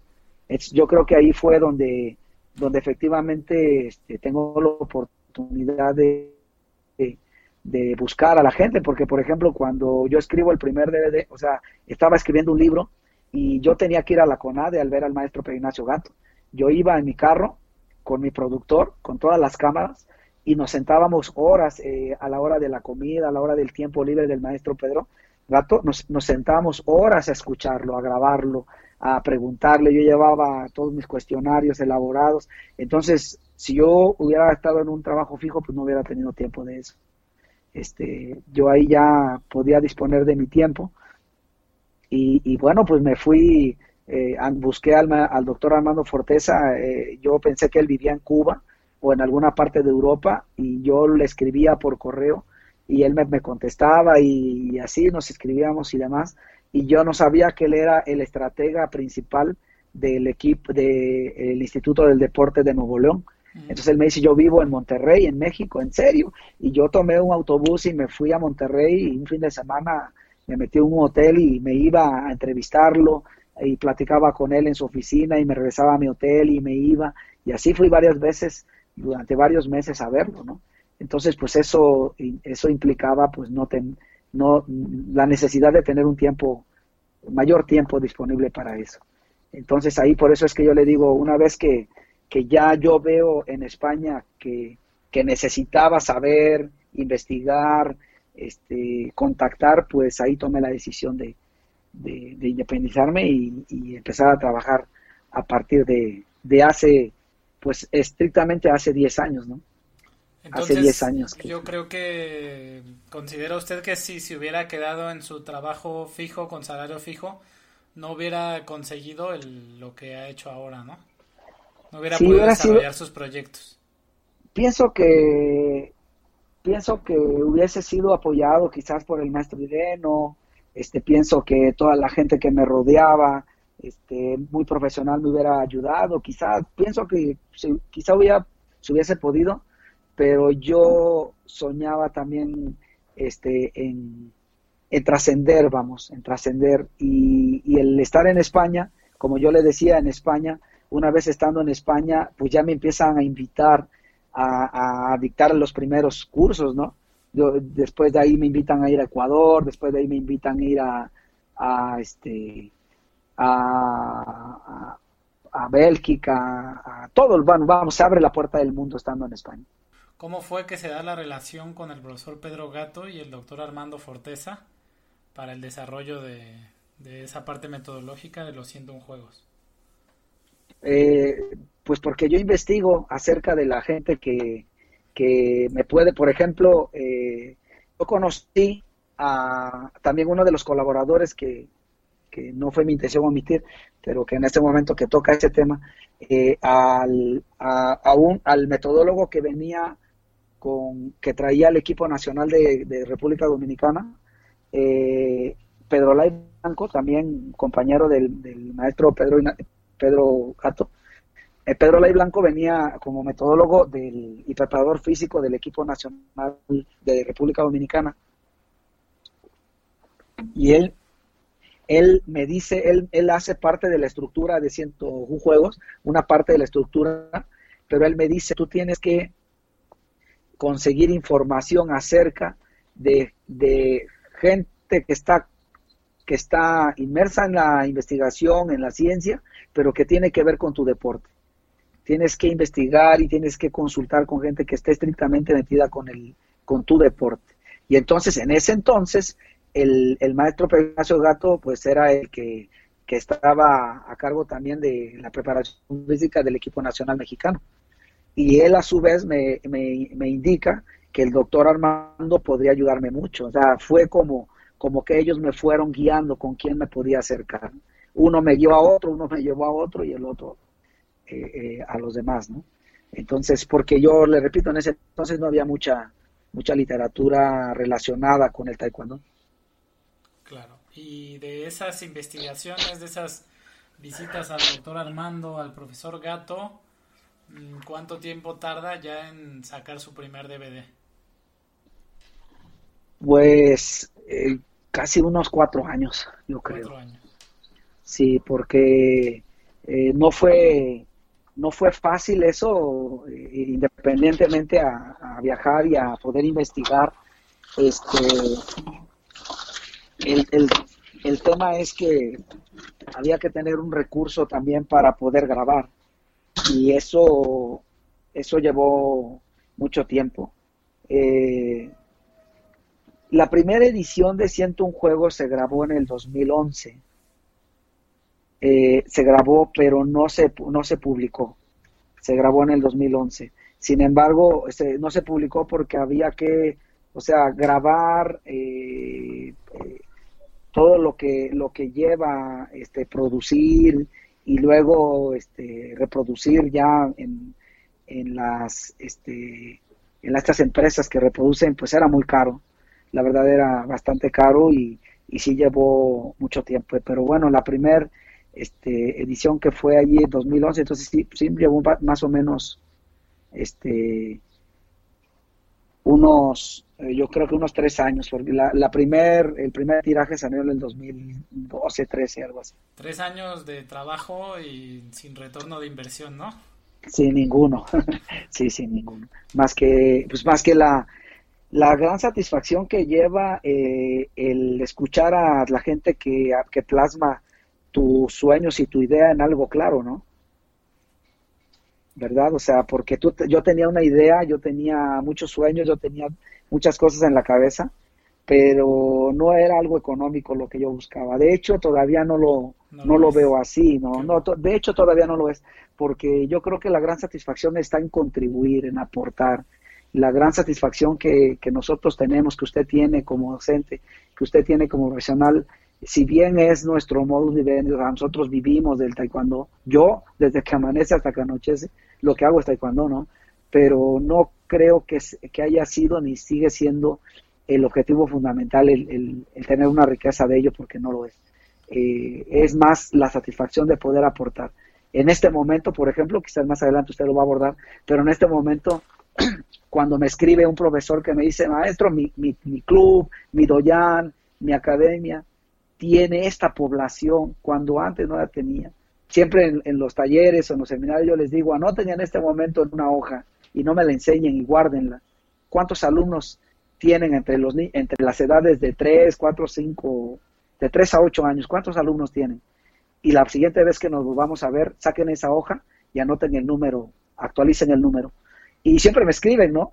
actualicé mi número, ¿no? Actualicé mi población. Miren, mi población es esta. Yo no, yo nunca había tenido una población con esta, este, con, estos números. O sea, esa es mi satisfacción. Esa, sí, es, esa siempre ha sido el, poder aportar algo y contribuir algo y dejar ese precedente. Esa es, yo creo que, pues, su satisfacción número uno. Nada más me da curiosidad en esos dos o tres años de desarrollo del proyecto y ya había renunciado a su otro trabajo, ¿cómo hacía para, sostenerse? Eh, yo ya tenía, eh, desde que yo trabajaba en, la Loma, eh, mi esposa y, mi hermano llevaban, ya tenían su, su, su, academia en San Luis Potosí. Este, es decir, cuando yo renuncio, yo ya tenía mi academia, yo no daba clase ahí, obviamente yo no daba clase ahí, pero ya, ya, ya funcionaba un, un pequeño, un, negocio que era una entrada, sí, una entrada quizás no tan, tan, segura, tan grande, pero ya tenía un ingreso propio, que era lo que nos mantuvo este, de pie esos, esos años mientras, mientras, bueno, que también es importante considerar que mientras yo escribía gran parte de los ejercicios, pues yo los probaba, el ensayo error lo hacía en, la, en mi propia academia, ¿no? Claro, ahí, se, ahí nacieron muchas cosas, entre las ideas este, que yo tenía, las loqueras que, que me, en la noche mi esposa me dice es que es increíble que en las noches, o sea, de pronto yo no te veía, estabas, te acostabas en mi cama, pero luego no estabas, no amanecías ahí, yo amanecía escribiendo, ¿no? escribiendo, borraba, ponía ejercicios y luego los llevaba, los llevaba con los expertos me decían, sí, pero, pero ¿qué objetivo tiene esto, no? Y luego, bueno, eh, mi hermano en ese entonces, mi hermano menor que, estuvo eh, ese tiempo con eh, también ponía, me veía trabajar, ponía las cosas, decía, pues es que no está, esto está bien, lo que estamos haciendo no está bien, ahora hay que hacerlo así, y, bueno, ahí, ahí íbamos durante mucho tiempo. Entonces estos tres años fueron, este, ese tiempo fue de, de ensayo-error que nos sirvió mucho para que las cosas después se estructuraran de manera correcta. Usted da ese paso hacia lo desconocido de alguna manera cuando renuncia al trabajo fijo, pero no lo hace como sin un, una base o un punto intermedio, ¿no? No saltó al vacío. Tenía ahí un ya un plan que le permitía sostenerse para lograr ese proyecto más grande. Sí, porque incluso le repito que en, en los tres lados tendría que dar resultado. En, en Los Ángeles dio resultado el método, en La Loma dio mucho resultado el método porque también tuvo unas poblaciones tremendas de alumnos en La Loma, ¿no? Yo, yo, calculo, no recuerdo bien la población más grande, pero sí calculo que debía estar por los 180 alumnos, 200 alumnos, en los que estaban a mi cargo, claro. Este, y obviamente pues no fue la excepción, estando fuera de La Loma, pues siempre las, la academia tuvo unas poblaciones muy grandes de, de, de utilizar el método, que yo no lo aplicaba, este, yo nada más indicaba que tenía que darse y, tenía una población. Una vez que yo me salgo y yo mismo doy clases, pues también las poblaciones crecieron y pues eso también ayudó a la inversión de la investigación, ¿verdad? Muy bien. Eh, bueno, pues vamos a hablar ahora un poco del programa en sí, de 101 juegos aplicados a Taekwondo. Si nos pudiera contar en qué consiste esta metodología, eh, por qué jugar al Taekwondo, a mí me gustaría también saber pues muchas veces nuestra idiosincrasia mexicana o la cultura piensa que yo llevo a taekwondo a mi hijo a que lo discipline, ¿no? Y a que lo regañe, profe. Si usted no lo regaña, pues a lo mejor sentiría que no está aprendiendo. O incluso puedo llegar a pensar que si, si el niño, como usted lo dijo en ese choque con la comunidad coreana, ¿no? Si se está divirtiendo, pues no vale. Aunque aprenda lo mismo, pero como se está divirtiendo, eso no vale. ¿Cómo ha, cómo ha hecho para, para ir eh, tratando esa parte con, la gente? Bueno, eh, ¿qué siento un juegos? Esa pregunta me la, me la han hecho muchas veces y yo solamente lo puedo resumir como, como elegir y dosificar los ejercicios y dirigirlos así, así estrictamente a, a quien corresponden. Es decir, eh, no se puede enseñar eh, lo, que, lo que yo observaba para poder marcar una diferencia es que a los niños se les enseñaba con menos repeticiones, ¿verdad? Que a los niños se les enseñaba con menos volumen, con menos carga. Y yo, sab yo, yo sabía que algo, algo debía ser diferente. Entonces, eh, el que no tenga que ser solamente cargas menores o, o, repeticiones menores, sino que haya un programa específicamente para cada edad, que haya que se, que se pudiera crear un programa específicamente por edad, este era lo que tenía que marcar la diferencia. Entonces, ¿qué es qué siento juegos? Pues es una eh, diferente de enseñar el taekwondo, ¿no? No solamente el taekwondo convencional o tradicional con menores cargas, con menores repeticiones, sino diferentes desde el punto de vista eh, eh, pedagógica, o sea, estrictamente que, que tenga que ver más con la diversión, con que ven, bueno, ahí, ahí entramos ya en la materia, ¿no? Yo tuve que entonces acercarme a psicólogos, a pedagogos, acercarme a preparadores físicos, para entender que el niño, desde que nace, tiene la capacidad intrínseca de aprender, para empezar, ¿no? Porque yo le puedo decir que, que los niños deberían iniciarse en la práctica de una actividad como el taekwondo desde los dos años, ¿no? Pero, pero ¿quién? Hay, hay, hay, hay quien me dice, pero eso no es taekwondo. ¿Cómo tú me dices que un niño de dos años está haciendo taekwondo? Bueno, cuando podemos justificar que el niño desde que nace está aprendiendo. El niño desde que nace eh, sabe que si llora, mamá va a venir para que le dé de comer. El niño desde que nace sabe que si se lleva la mano a la boca va a poder chupar su dedito. O sea, el niño nace y empieza a aprender. Entonces, a los dos años que ya estamos hablando de que el niño ya puede tener eh, los, los primeros movimientos de los reflejos, pues podemos ver que el niño puede aprender desde los dos años. O sea, estructuramos los ejercicios para los niños desde los dos años. Ahí es donde yo puedo empezar a explicar el tema de, de los 100 juegos aplicados al taekwondo. ¿Qué son? Pues son ejercicios específicamente por edad que nos ayudan a descubrir que el niño puede ir estructurándose desde las, desde las tres esferas que yo considero que son las más importantes para que él aprenda. Eh, por ejemplo, eh, empezar a, descubrir en el, niño cómo se desarrollan las habilidades motrices básicas, cómo, va dominando el, patrón motor básico, ¿no? Cómo va dominando el, patrón motor básico, pero a su vez debo estar pendiente de que también la esfera social afectiva este, a través de sus emociones, de su alegría, de que él se sienta divertido, de que él se sienta emocionado en su clase, también el cerebro abra, sus vías nerviosas y aprenda. O sea, ahí aplica la otra esfera que es la cognitiva. O sea, las tres van de la mano. Cuando yo lo descubrí, dije, de aquí soy, porque esto es lo que tanto, tanto añoré entender. Entender que el niño aprende si se divierte. O sea, si el niño se está emocionado, está emocionado porque, por ejemplo, yo eh, pongo colores o pongo texturas o pongo o inflo dos globos y los lanzo al aire y veo la cara y la expresión del niño de que está divertido, en ese momento entiendo que el cerebro abre sus vías nerviosas para que el niño aprenda. Entonces, en ese momento sé que si le enseño que el niño debe saltar con los dos pies juntos o saltar con un pie junto, ya estoy trabajando sobre el primer en la clasificación de las habilidades motrices básicas sobre el primer objetivo que son los ejercicios locomotores. Entonces ya sé que ese ejercicio cae en el primer objetivo para los niños de dos años, que son el dominio de los ejercicios locomotores. Pero tiene que estar divertido, porque si no se divierte, no va a aprender. Entonces, al divertirse, abre, me da la oportunidad de abordar la siguiente esfera, que es la cognitiva. O sea, sí va a aprender.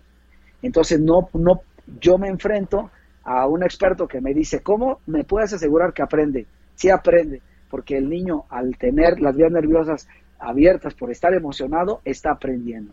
¿Qué aprende? Lo que yo le indique. Por ejemplo, puede aprender reglas y límites, puede aprender que debe esperar su turno, o sea, la estructura que todo niño en esa edad debe tener.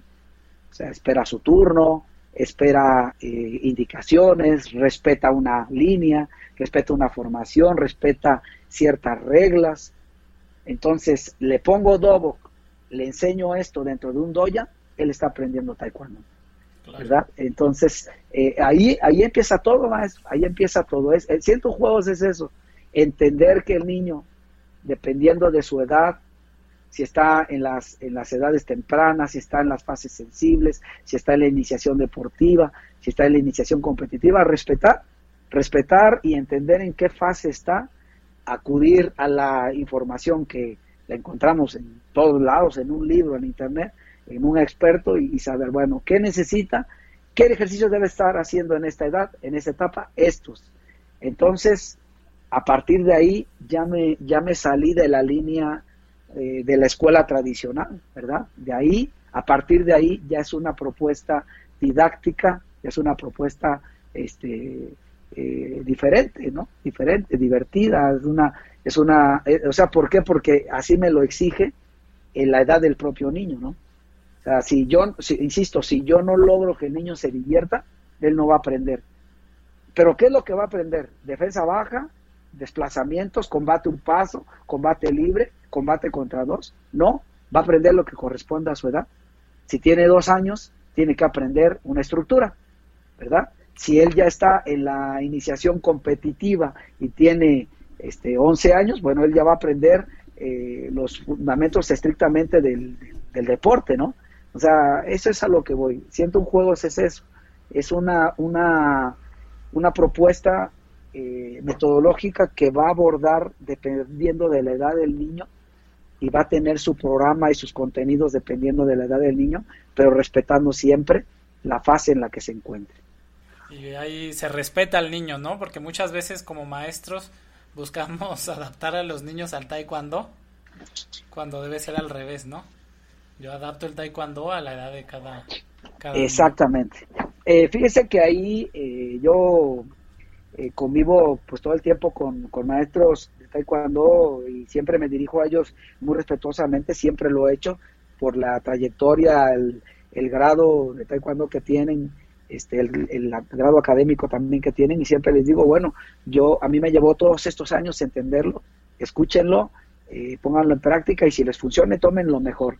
Y eso mejor que les funcione, este, seguro que les va, o sea, eso mejor que tomen, perdón, eso poquito o mucho que tomen, seguro que les va a servir. Y, y, a qué me refiero? A que si nosotros adaptamos el, el, como usted lo acaba de mencionar, el taekwondo según la edad, no vamos a cometer eh, ciertos errores pedagógicos como por ejemplo, yo le yo pongo siempre en, en, tela de juicio, digamos esto, ¿a qué edad, a, perdón, después de qué tiempo de que el niño se inicia en la práctica, el niño debe tirar las primeras patadas? Y entonces por ahí me levanta la mano un maestro y me dice, bueno, este, a las dos semanas, otro bueno a, a eh, al mes, el otro me dice, bueno, pues es que él entra porque el papá quiere que el niño tire patadas y yo le enseño patadas de que, y yo le digo, mi sugerencia, según el programa de los niños, por ejemplo, el, primer programa que es el de los 2 a los 6 años, es que primero hayan transitado sobre todo el dominio de las habilidades motrices básicas.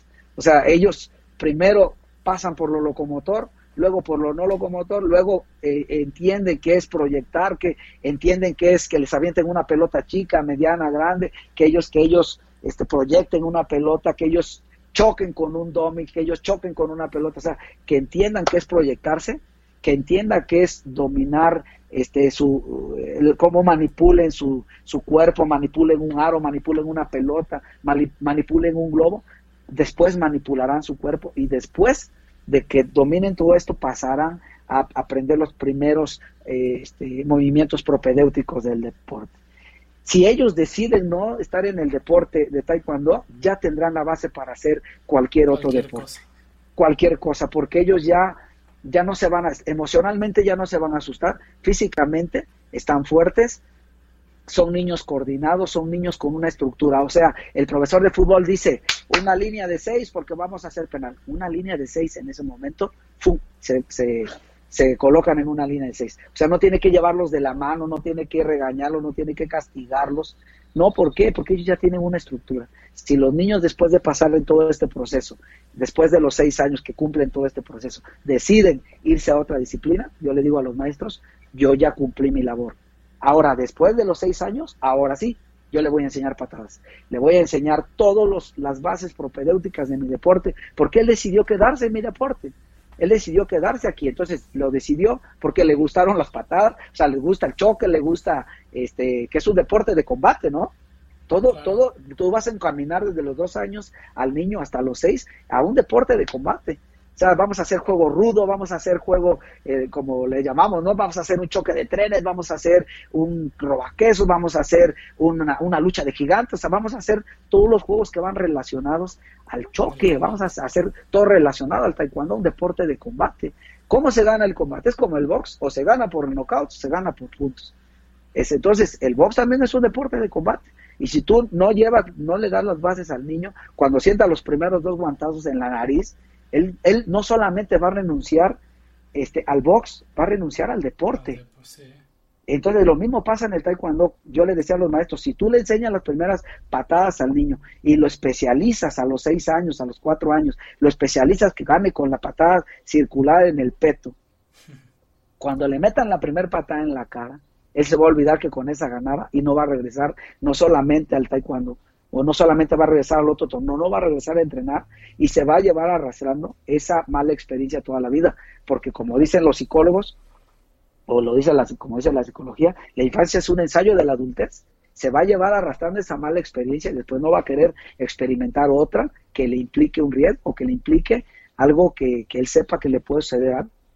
Me van a golpear, puede ser que fracase, puede ser que no me, que no me elijan, puede ser que, o sea, todo eso lo va a llevar arrastrando toda su vida. Y somos, somos nosotros responsables de ello. Por eso yo insisto, primero se da una base en los primeros, en los primeros años de vida que son fundamentales, usted lo sabe, usted sabe que son fundamentales los primeros seis años de vida y después de ahí vamos a la práctica. No quiero decir la especialización, que quede claro, vamos a la práctica del deporte, vamos a darle las bases del deporte. Ahora vamos a darle las bases del deporte. Las demás fueron las bases casi de vida, ¿no? Estas son bases del deporte. Cuando se le dan las bases del deporte y él llega, eh, vamos, eh, bien bien formado, bien estructurado, a, a una edad, eh, vamos, eh, como puede ser como lo marque la pirámide que, que tenemos o, que conocemos, o como, porque a veces los niños llegan eh, muy pronto, no son chiquititos y ya hacen una excelente forma, son muy valientes en el combate, pero son situaciones extraordinarias. O sea, no, no porque uno es bueno, es que mi hijo es muy bueno, mira, él ganó sus primeros combates desde pequeñito, bueno, esa es una situación extraordinaria, pero vamos a respetar un poquito las reglas del juego y le vamos a respetar la ciencia, ¿no?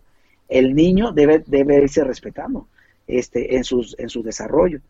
Después de que el niño ya cumple eh, cierta edad, 12 años, 13 años, ahora sí vamos a la especialización de la competencia. Ahora sí vamos a especializarlo en el combate, en la punce. Bueno, y eso que, hacemos nosotros en México, pero hay países como Noruega que usted sabe que los especializan o la ciencia, la tecnología y el recurso económico lo aplican después de los 15 años, ¿no? Ahí, ahí se especializa después de los 15 años. Nosotros en México, por nuestro propio sistema del deporte, lo estamos, o sea, la Olimpiada ya metía a niños de 10 años, entonces a los 8 años ya lo estamos especializando. ¿no? ¿Considera usted que pues esa, o sea que en México sí especializamos tempranamente? Totalmente. Es, los especializamos, este, pero no, no es porque nosotros queremos especializarnos, es porque el sistema de, de, sí, el sistema de competencia así lo exige. O sea, si hay un campeonato nacional de combate de 10 años, tienes que especializarlo por lo menos a los 8, porque si quieres una medalla, ¿no? Entonces te obliga el sistema a tener que especializarlo. Tampoco podemos decir, no, no lo especialicé, eh, yo lo llevo, él va con mucho gusto y él ganó porque pues, iba con muchas ganas, ¿no? Ah, hubo, hubo que haber trabajo previo para que él ganara.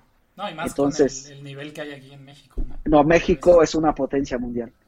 México es una potencia mundial. Este, hay información que, o con, información que me compartían los científicos que, hay que reservársela, pero sabemos que cometemos errores en esas edades, sabemos que estamos cometiendo errores en la especialización de los niños a tan temprana edad. Por eso mi propuesta, por eso mi propuesta que más adelante usted la abordará, mi propuesta de la competencia eh, a través de un circuito, ¿no? ¿Por qué la competencia a través de la expresión motriz?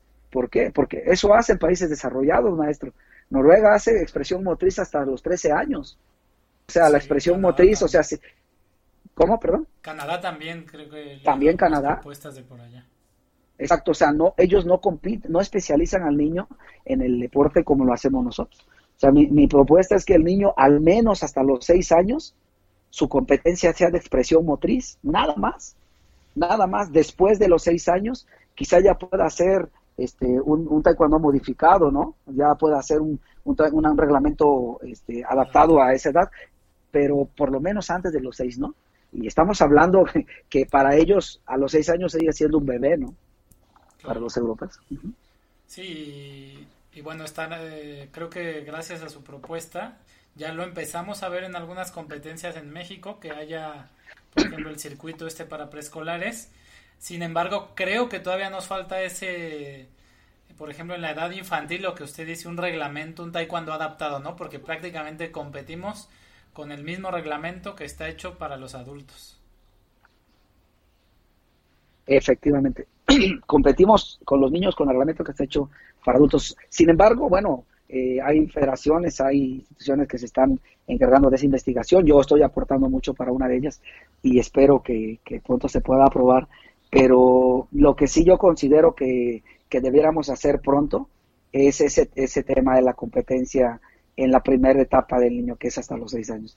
Yo hice una propuesta de competencia, ya hay un, ya hay un reglamento específico, ya hay una, ya hay unas rúbricas de evaluación para cómo deben ganar, que no es por tiempos, o sea, esa competencia no se gana por tiempos, ¿no? Por ejemplo, le, le comparto, por ejemplo, que un niño se evalúa, no, no, no se, no se, no sé, no sé cómo le digo, no soy un árbitro que dice quién gana, sino voy evaluando el proceso, el, el circuito, voy evaluando el desarrollo del circuito, por ejemplo, cuando él trepa, cuando él tiene que trepar eh, un obstáculo, cuando él tiene que cruzar una viga de equilibrio, este, tengo que evaluar incluso su expresión, debo evaluar incluso su, de, su toma de decisiones, si él quiere subir o si él se pasa y rodea el obstáculo, ¿no?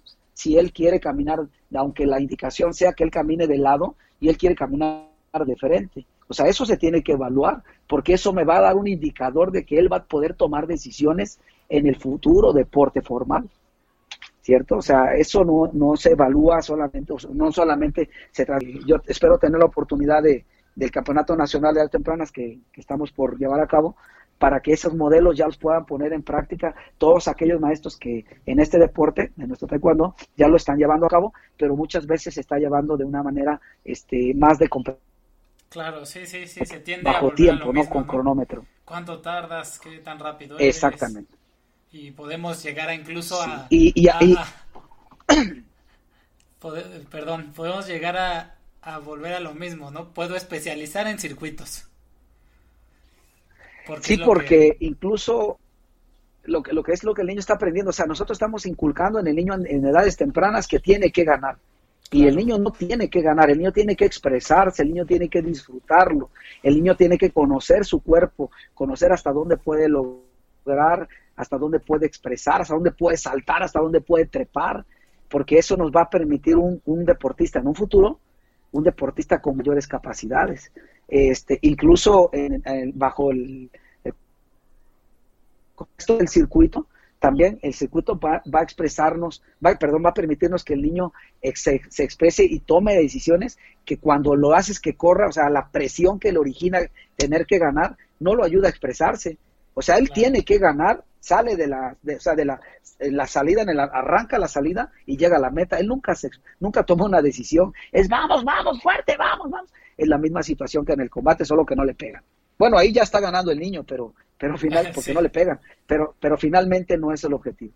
Eh, entonces, eh, espero tener la oportunidad de presentar esto. Nosotros ya tenemos muchos años llevándolo de manera particular con los clubes que tenemos en San Luis Potosí y en otras partes de México, incluso en Portugal lo tenemos ya más bien estructurado. Este, y, pero ya que salga esta, este reglamento ya bien estricto, ya con, con las estaciones, qué estaciones debe tener, cuántas debe cumplir, qué medidas deben tener, las, las rúbricas que deben cumplir, quién los evalúa ya eso va a ser un parteaguas para que se pueda hacer de una manera más profesional, pero no hablando de mi trabajo. Yo quiero siempre dejarlo claro.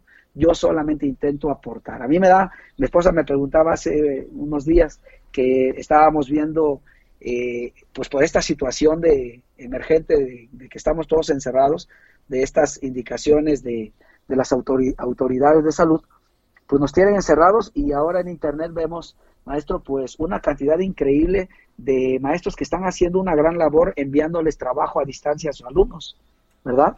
Y vemos muchas cosas y mi esposa me dice, ¿qué sientes cuando ves que muchos de los profes pues ponen tus ejercicios, ¿no? Pues los ponen y digo, pues eso es lo que es lo que siento, alegría, siento felicidad, siento orgullo por ellos porque están ayudando a los niños, siento orgullo porque ellos se sienten este con esa confianza de poder compartírselo a, los niños. Vamos, eh, es, con ese, en ese, bajo ese tenor y, y, con esa alegría lo comparto solamente. Usted está trabajando también, me está diciendo, en, la manera de adaptar este sistema a otros deportes.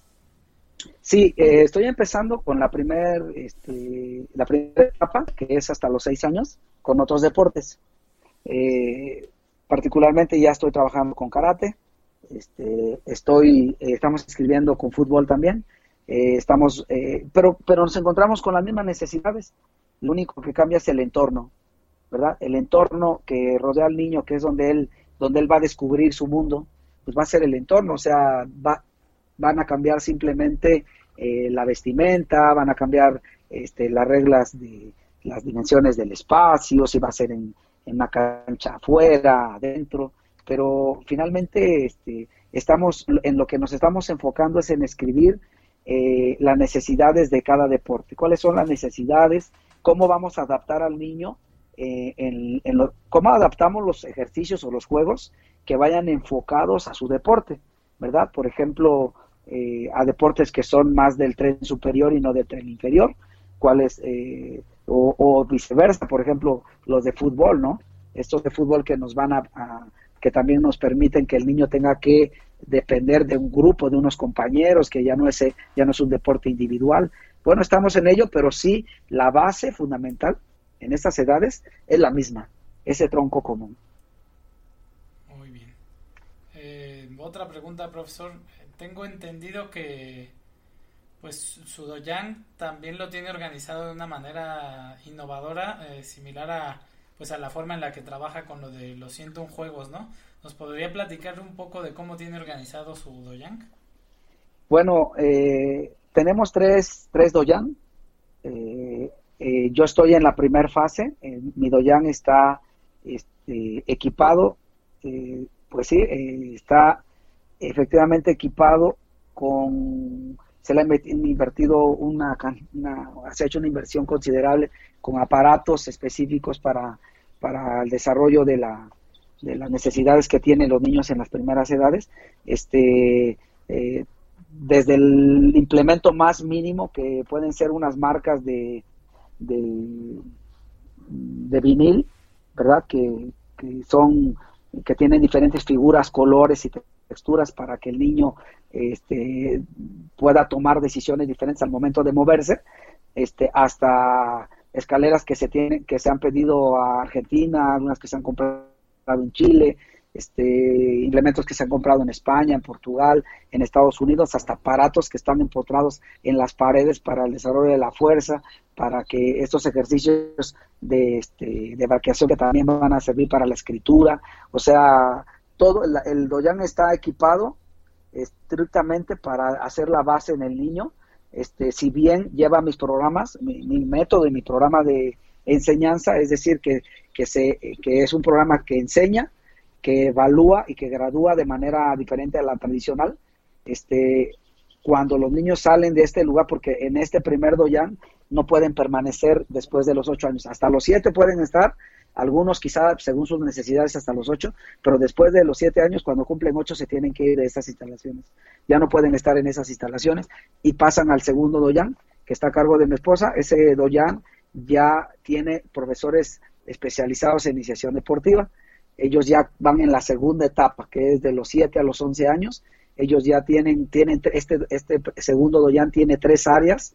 Este, están, ellos trabajan eh, omití que en el primer doyan trabajan por edades, por ejemplo, a las, a las 4 de la tarde están lunes y miércoles, están los niños de dos años principiantes, martes y jueves están los de dos años intermedios y avanzados, a las seis de la, a las 5 de la tarde están los de tres años principiantes, o sea, están por, por edades, por año, específico por año y por grado, porque los programas cada uno es diferente.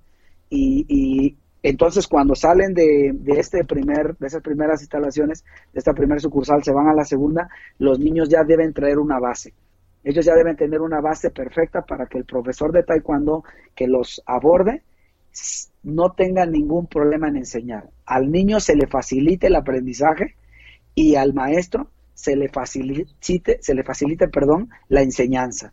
O sea, que la enseñanza-aprendizaje sea más fácil y práctica para el que viene, a diferencia del niño que nunca hizo, que no hizo esta base y que a los ocho, que también los, recibimos en, las, en estas segundas instalaciones, también recibimos niños de 6 a 12 años cintas blancas que ellos nunca, que nunca hicieron taekwondo. Nunca hicieron su otro programa. Exacto, pero están en otra de las áreas, no están con, en la, el área del especialista que va, que toma a mis niños.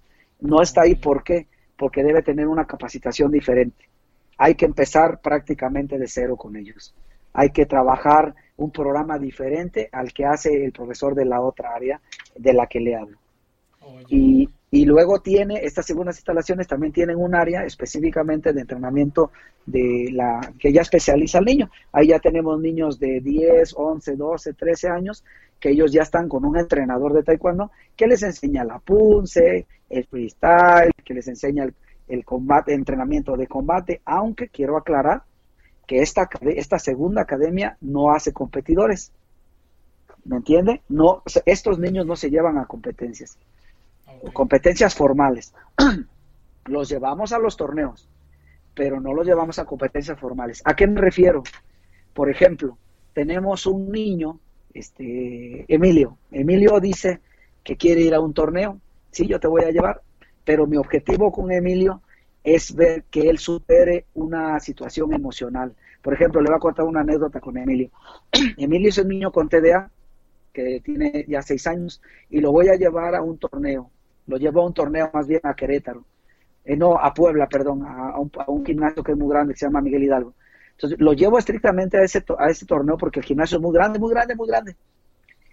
Y lo llevo para que él enfrente el escenario, porque es un niño que, se mueve mucho y que le ha costado eh, un poco más, más le ha costado más aprender que a, sus compañeros y que emocionalmente todavía es un niño que tenía mucha inseguridad en sí él todavía no confiaba en sí mismo, estaba muy apegado a sus papás y ahora me da la oportunidad de llevarlo yo. Lo llevo, se mete al área, lo, vamos, pasamos todo el proceso de gráficas y demás, pero ya cuando entramos al área de competencia, maestro, usted, mire usted esta experiencia o visualice esta experiencia. El niño entra a las áreas de competencia a hacer su forma, ve, eh, se para en chumbí frente al maestro, al, al árbitro, él voltea alrededor, ve todo el escenario que está hacia alrededor, está, ¿verdad? Es un, es un gimnasio gigante, voltea alrededor y me, mira, yo estoy sentado atrás y me hace con el dedito pulgar así, ¿no? Estoy ok, así me hace, estoy ok, pero feliz, feliz. Yo le hago un ok de, de regreso, él empieza su punce, la, la, empieza por aquí, la termina por allá, se, creo que revolvió a la forma, yo grita, ¿qué? Y yo le aplaudo, ¿no? Él sale conmigo, me abraza y lo primero que él me dice, ¿viste maestro? Que todo todos me aplaudieron cuando terminé mi forma. ¿Sí me entiende? O sea, él vivió el escenario, él, él creció emocionalmente, él vivió, vivió su momento de manera increíble. Y bueno, en, el trayecto de donde él compitió hasta el área de gráficas, que yo me lo llevé de la mano, felices los dos, este, quizás perdí tres contrataciones de los maestros porque me veían y decían, en verdad Salvador sabe o no sabe taekwondo porque mira los niños que trae no hacen nada, ¿no? Les, todo, les pegan fácilmente, el otro no se sabe ni la forma. De verdad, o sea, igual perdí tres contrataciones, no lo sé, pero no era mi objetivo. O sea, yo no me siento con los niños de competencia. Ya lo hice muchos años en, la Loma, ¿no? O sea, ya yo hace muchos años fui entrenador muchos años y yo ya no me, me, dedico a eso. Yo me llevo a los niños a las competencias para ir viviendo una experiencia que ellos necesitan. Ya está el entrenador de esta, de, de la tercer las terceras instalaciones de las que también le hablo, donde ya tenemos allí un área, eh, que, un área muy grande que tiene cuatro áreas de 8x8, que tiene petos electrónicos, que ya especializa en la competencia de combate o de Ponce. Eso, esos chicos ya están a cargo de un entrenador especializado. Yo ni siquiera me paro ahí, ya ellos ya van de salida. Antes no teníamos esas instalaciones, antes los mandamos de hecho, en un momento los llegamos a mandar a la Loma, a otros centros, porque nosotros no teníamos competidores, ¿no? O sea, no teníamos un entrenador especializado. Ahora ya, ahora ya hace unos años que sí lo tenemos y ahora ya está, eh, de una, ya, ya cumplimos con el ciclo, ¿no?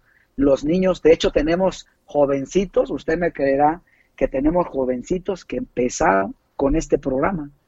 ¿no? tenemos jovencitos. Con ese programa ya están en la etapa de competidores. De competidores, ¿no? Son campeones nacionales, son chicos que, que me he llevado a Europa a entrenar a campamentos de alto nivel, en esas giras que he tenido la oportunidad de llevarlos a ellos, pero empezaron con este programa. Y también quiero compartirle que tengo niños en mi club, en mi centro, donde yo les doy en mi academia, que tienen cuatro años conmigo entrenando y apenas siete años, tienen seis años. Tienen cuatro años y no se va, no pierdo. Eso es lo que yo le digo. Sí, o sea, yo les digo a los maestros, no hay, no hay este, rotación de alumnos. O sea, eh, yo les pregunto, usted empieza en su club, su doyan, su, su academia, con 10 niños o 20 niños en diciembre y terminan en junio o julio, con 20 niños y termina el año, ese año que hicieron, sea 2000, lo que sea, con 20 niños. ¿Es, es bueno? Y por ahí alguien me levanta la mano, sí, alto, porque tengo mis 20 alumnos. No, no es bueno, porque esos 20 alumnos tuvieron, ese grupo tuvo una rotación, esos 20 no son los 20 que empezaron. No son los 20. No son los 20 que empezaron, por lo tanto yo eh, lo que le comparto es que tengo niños que tienen cuatro años conmigo y no se han ido. Y ahí siguen. Continúan en la práctica. Es que viéndolo como, como lo que es nuestra empresa de taekwondo, que los grupos crecen y nos ayudan a que nuestra empresa crezca, ¿verdad? O sea, el grupo crece, empieza con 20, pero termina con 40, ¿verdad? Y el otro año son 60, y el otro año son 80, y el otro año son 100. O sea, ese es el objetivo y uno de los, uno de los objetivos que tiene Ciento Juegos. Ayudar a que el docente crezca sus grupos independientemente a que sus programas permitan que el niño haga lo correcto y esté feliz pero también administrativamente o como empresa también vea los resultados en ella, ¿verdad? En el programa y en lo que apostó. Bueno, me gustó mucho esa anécdota del torneo porque a veces nos podemos cerrar por ignorancia a pensar que pues, realmente el objetivo de un torneo de un niño pequeño pues es que vaya y gane, ¿no?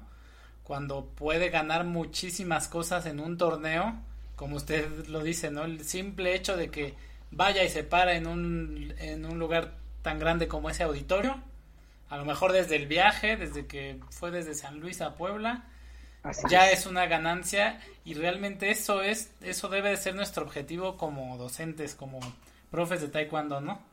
No, no todo el mundo se acaba en la competencia ejemplo, yo quisiera compartirles porque también es algo que debo mm, al, generar con el maestro Juan Riquelme de Chile el DVD de cadetes, también consideramos muchos aspectos como, por ejemplo, dentro de la competencia, yo también puedo o debo sentarme con los niños que tienen un objetivo deportivo, es decir, no con, los, con las estrellas solamente, con los que ganan.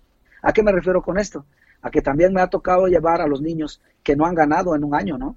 No han ganado en este año. Y yo le digo, yo lo llevo, vamos a ver, yo voy a darle la confianza al niño de decirle, este, en este torneo, ¿cuántos, cuántos, ah, vemos la bitácora de trabajo del niño y vemos que en el último año él no ha pasado del primer combate y que los combates los ha perdido eh, con una con diferencia de, puntos, ¿no? Entonces, eh, vamos a buscar objetivos paso a paso con los niños, porque son niños, porque son seres humanos que sienten y que ellos también, como lo decíamos a un principio, eh, tienen que, eh, aunque ya están en la práctica formal del deporte, tenemos que considerar que sigue aprendiendo y que sigue desarrollándose en el aspecto emocional. Es decir, si yo le doy la oportunidad al niño de que en un torneo vayamos a ver qué marcador, que el objetivo sea el marcador, es decir, este torneo tienes que, tu objetivo es hacer tres puntos o cuatro puntos, ya no quedarte en cero, no te puedes quedar en una diferencia de cero. Vamos a ir paso a paso y que en el primer torneo el profesor vaya consciente de que el niño no va a ganar en la medalla de oro, pero sí va a ganar con una mayor cantidad de puntos dentro de los objetivos que se, que se plasmaron, que se plantearon, perdón, el niño y él. Eso también es tanto planeación como, como trabajo profesional. O sea, yo me voy a sentar para buscar que el niño salga tranquilo porque hizo dos puntos. Ya no, ya no, ya no regresó con cero. Y luego el otro torneo va a ganar el primer combate y luego el otro, el otro objetivo va a ser ganar el primer combate y luego será meterse en los octavos, o sea, paso a paso como debería ser, ¿no? Y, y muchas veces cometemos ese error, que yo también lo cometí, muchas veces, en que yo solamente quería ganar, en que yo solamente quiero sentarme con los que ganan, en que yo al profesor que es el, el, que se está, el que está debutando como entrenador de la selección estatal, le dejamos a los niños que no ganan, ¿no? A esos, pues esos son nuevos, déjenselos al, al que está debutando a mí déjenme a Jorge, Luis y Beto, que son los que son los medallistas. No, o sea, eso no, eso no, eso no debería ser como el primer objetivo. Entonces, eso también es parte de, mi propuesta, de la labor de Ciento un Juegos. Vamos, vamos más allá, vamos, en el, vamos a hablar del sentido humano, porque, insisto, las bases de Ciento un Juegos están totalmente, sus pilares son, son tres pilares que los van a tener siempre bien estructurado y bien este, bien, que tiene, que tiene, que le debe dar la confianza al profesor que, que lo ponga en práctica. Siento un Juegos tiene tres pilares fundamentales. La esfera social afectiva, la esfera cognitiva y la última, que siempre fue la que más empeño le pusimos, la motriz, la, la motora, la técnica, la física. O sea, esa, esa siempre fue como nuestra. O sea, yo me acuerdo perfectamente que cuando yo era entrenador, yo nunca puse en práctica las dos anteriores. O sea, mi objetivo era entrenarlo fuerte, que sea rápido, que sea, ¿no? Que sea resistente, que sea rápido y que pegue rapidísimo y fuerte y que aguante y que resista. Y luego cuando me, me preocupé porque el niño realmente aprendiera lo que enseñé, le pregunté alguna vez si sabía. O sea, yo los, a veces veo en los torneos cómo se sentía emocionalmente en un área. Yo le pregunté si él sabía que cuántos tiempos hay de cuántos tiempos hay de contraataque. Sabía, le puse una pantalla en un, en un momento o, no sé, en un pizarrón y me puse a hacer este, estrategias para que saber si él aprendía realmente. No, nunca lo hice. Entonces, los pilares fundamentales del, de Ciento Juego son esos. Estar seguro que tiene una base cognitiva, estar seguro de trabajar todos los días sobre una base afectiva y social y, después la última, que es la que, que a través de la motriz pues se desarrollan las dos anteriores, pero esos tres pilares deben estar presentes siempre. Perfecto, profesor. Bueno, ahora me gustaría hacerle unas preguntas este, que también tienen que ver con todo lo que hemos platicado, pero también con el ámbito de la motivación, del plano personal, de la superación. Sí, señor. Este, bueno, la primera que le quiero preguntar es que si usted considera que usted me comenta que trabajó de cerillito de joven, que el hecho de haber tenido que trabajar desde joven le ayudó pues a salir de su confort y a tener el crecimiento que ha tenido a lo largo de su vida. ¿Cree que le ayudó eso, trabajar desde joven? Yo considero que eh, eh, a los niños desde, desde las primeras edades, desde la primera etapa hasta incluso la adolescencia, los papás debemos dejarles tareas, debemos hacerles ver que existe una realidad si los papás no están. Si la familia no estuviera, el niño se enfrentaría a una realidad que sería la supervivencia. Entonces ahí puedo este, eh, justificar que sí, efectivamente, siempre el, el poder saber valerse por sí mismo, pero que mis padres me hayan dado esas bases de independencia, ¿verdad? Esas bases de, de, que, de dejarnos tareas para que después podamos enfrentar la vida de una manera diferente, este, eso nos va a ayudar para el futuro cuando nos enfrentemos a, no sé, a la, a la juventud, a la adolescencia incluso, ¿no? Porque este, ese, ese, ese aspecto nos va a permitir que tengamos mayor confianza en nosotros mismos y también pues a sobresalir en lo que se nos venga, este, ya sea que esté en nuestra familia o que no esté en nuestra familia. Eh, ¿qué, ¿Cuál es el libro que más ha regalado? Y si no tiene alguno en especial que haya regalado más, pues algún libro que lo haya marcado. Ufle. Mire que hay varios libros que me han eh, eh, que incluso así como lo menciona, los, los he regalado y, no, no me creerá, no sé si todavía existan. Digo, ya he leído de todo, este, me han regalado y he regalado porque me ha gustado mucho este, el libro de la, de, la ley de la atracción. Este, tengo un libro, hay un libro que es del mismo autor que me gusta mucho que se llama El héroe, me lo regalaron, me lo regaló uno de mis alumnos, uno de los más pequeñitos me lo regaló. Este, este es de Ronda pero ese libro es el que más he regalado porque me gusta mucho eh, el tema de la superación personal, ¿verdad? Pero hay un libro que es el que me ha, acompañado desde que yo era cinta verde, creo azul. Este, fue un libro que se editó en, en España, en España, perdón, en Argentina, y que después tiene, mire, aquí, aquí lo, lo, acabo de, lo acabo de tomar porque todos los días le mando a mis alumnos una, una lectura de este libro, se llama Taekwondo para niños. Este lo escribió el maestro Park y Jeff. es, es, un libro americano y está muy viejito. Selector, ¿no? Creo que aquí Exacto, este de editorial selector. De hecho tiene otros, este, eh, editaron de cómo hablar eh, para, para, autoestima de niños, cómo formar hijos exitosos, escribieron varios, pero este que dice Taekwondo para niños es el que más he regalado.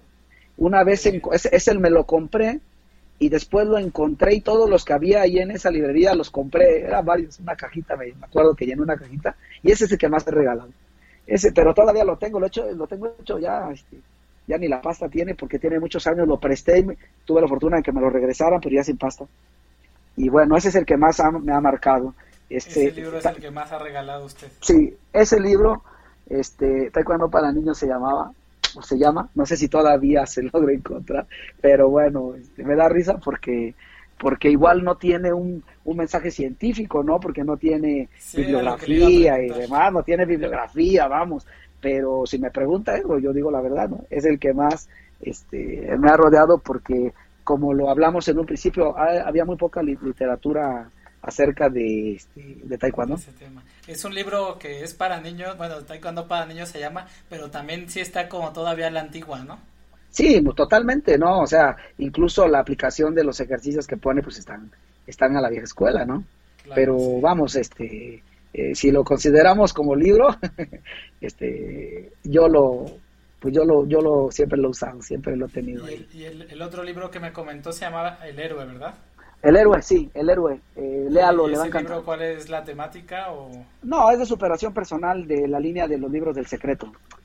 ¿Se acuerda de los libros del secreto, no? Sí, sí, sí. Muy bien. Eh, además del taekwondo, ¿qué hace en su tiempo libre? Si tiene algún pasatiempo que, pues, no sé, que, desarrolle también y si cree que esos pasatiempos le han ayudado como a, complementar su, su trabajo.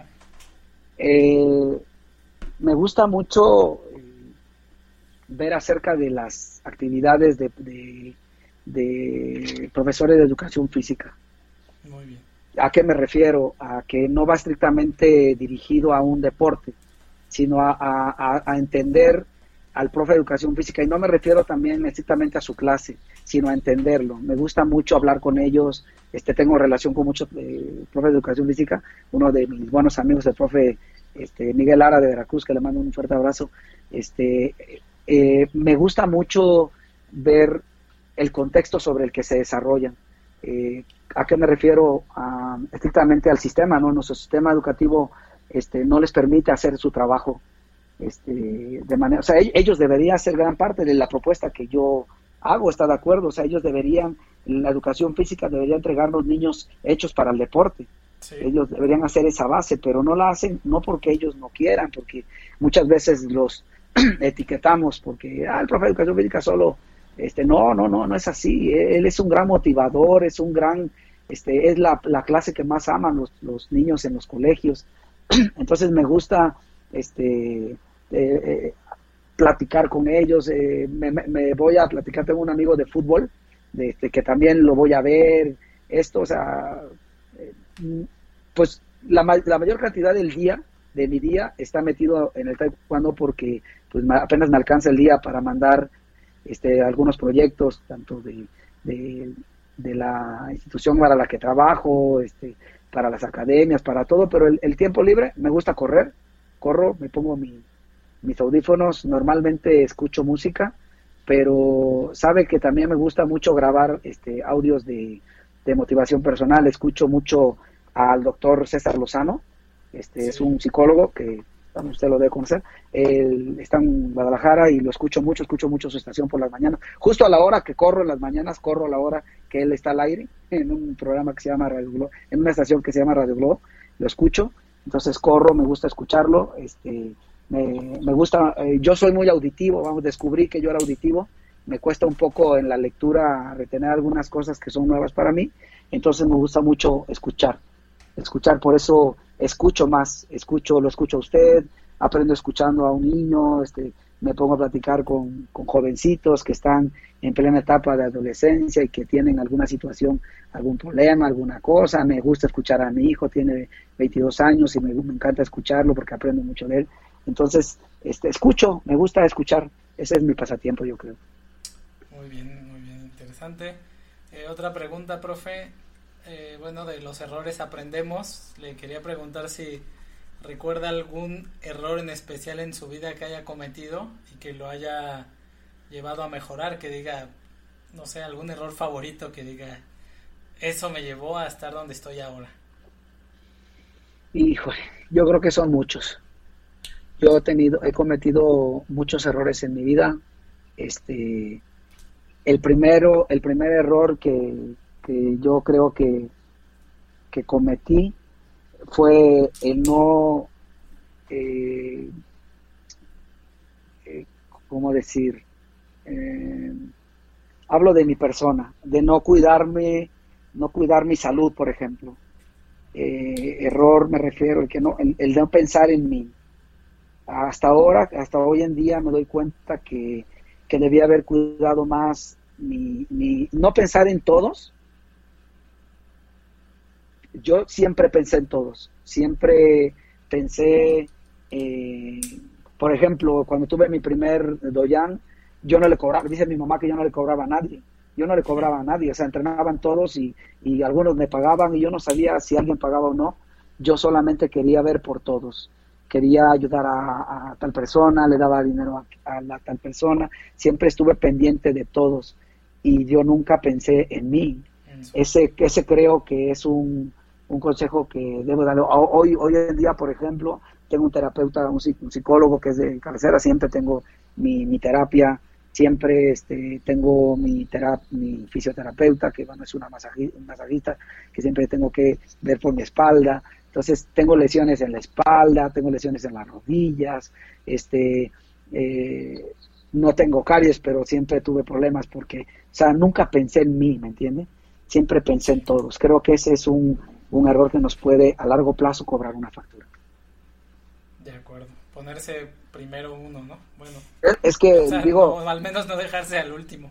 Eh, es que este, ahora lo entiendo, eh, hablando un poco de ese tema de la psicología, la psicología te habla de ese tema, ¿no? Que te pongas en el, en el papel del, del, del pasajero de avión, ¿no? Si tú quieres, si tú quieres ayudar, si no te pones tú primero la mascarilla, ¿cómo ayudas a quien está cerca de ti? Si tú no ves primero, por si tú no estás bien emocionalmente, si tú no estás bien físicamente, si tú no estás bien, ¿cómo puedes ayudar a los demás? Entonces yo considero que es una gran verdad y que creo que vale la pena compartir. Gracias, maestro. Mm, si en este momento le diera un letrero espectacular, gigantesco, que, que pudiera ver toda la gente en el planeta y entender, ¿qué mensaje le pondría? ¿Qué mensaje le daría a la gente, profe?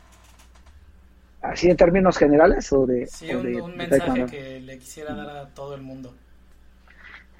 Ah, o si quiere la gente de Taekwondo, que es nuestro escucha. Bueno, a la gente de Taekwondo quisiera decirle que, que no veamos fronteras en, las, en, lo que, en lo que queremos emprender, por un lado, eh, que no veamos fronteras, que no hay límites, que todo lo que, lo que puedas pensar parece una como un consejo trillado, pero cualquier consejo, digo, perdón, cualquier objetivo que te aparezca por la cabeza, si es capaz de aparecer, es capaz de, plasmarse. Entonces, eh, el letrero grande que, que, me gustaría poner es que, que, no se vean, que nunca vean fronteras en lo que en lo que sucede hoy, hoy en día, quiero decirle, maestro, que hoy en día, con esta contingencia de salud que está pasando, este tengo, nos ha dado tiempo a todos de vernos por dentro, de, analizar si hemos vivido lo suficiente y si hemos hecho el bien suficiente y creo que ese sería un mensaje en términos generales. Eh, es tiempo de perdonar, es tiempo de perdonarse a sí mismo. Yo hay cosas de mi vida que nunca me he perdonado y que yo hoy me estoy perdonando. Hay que perdonar, hay que ser, hay que aprender a ser resiliente, ¿cierto? Hay que, hay que saber salir de los errores y hay que volver a empezar.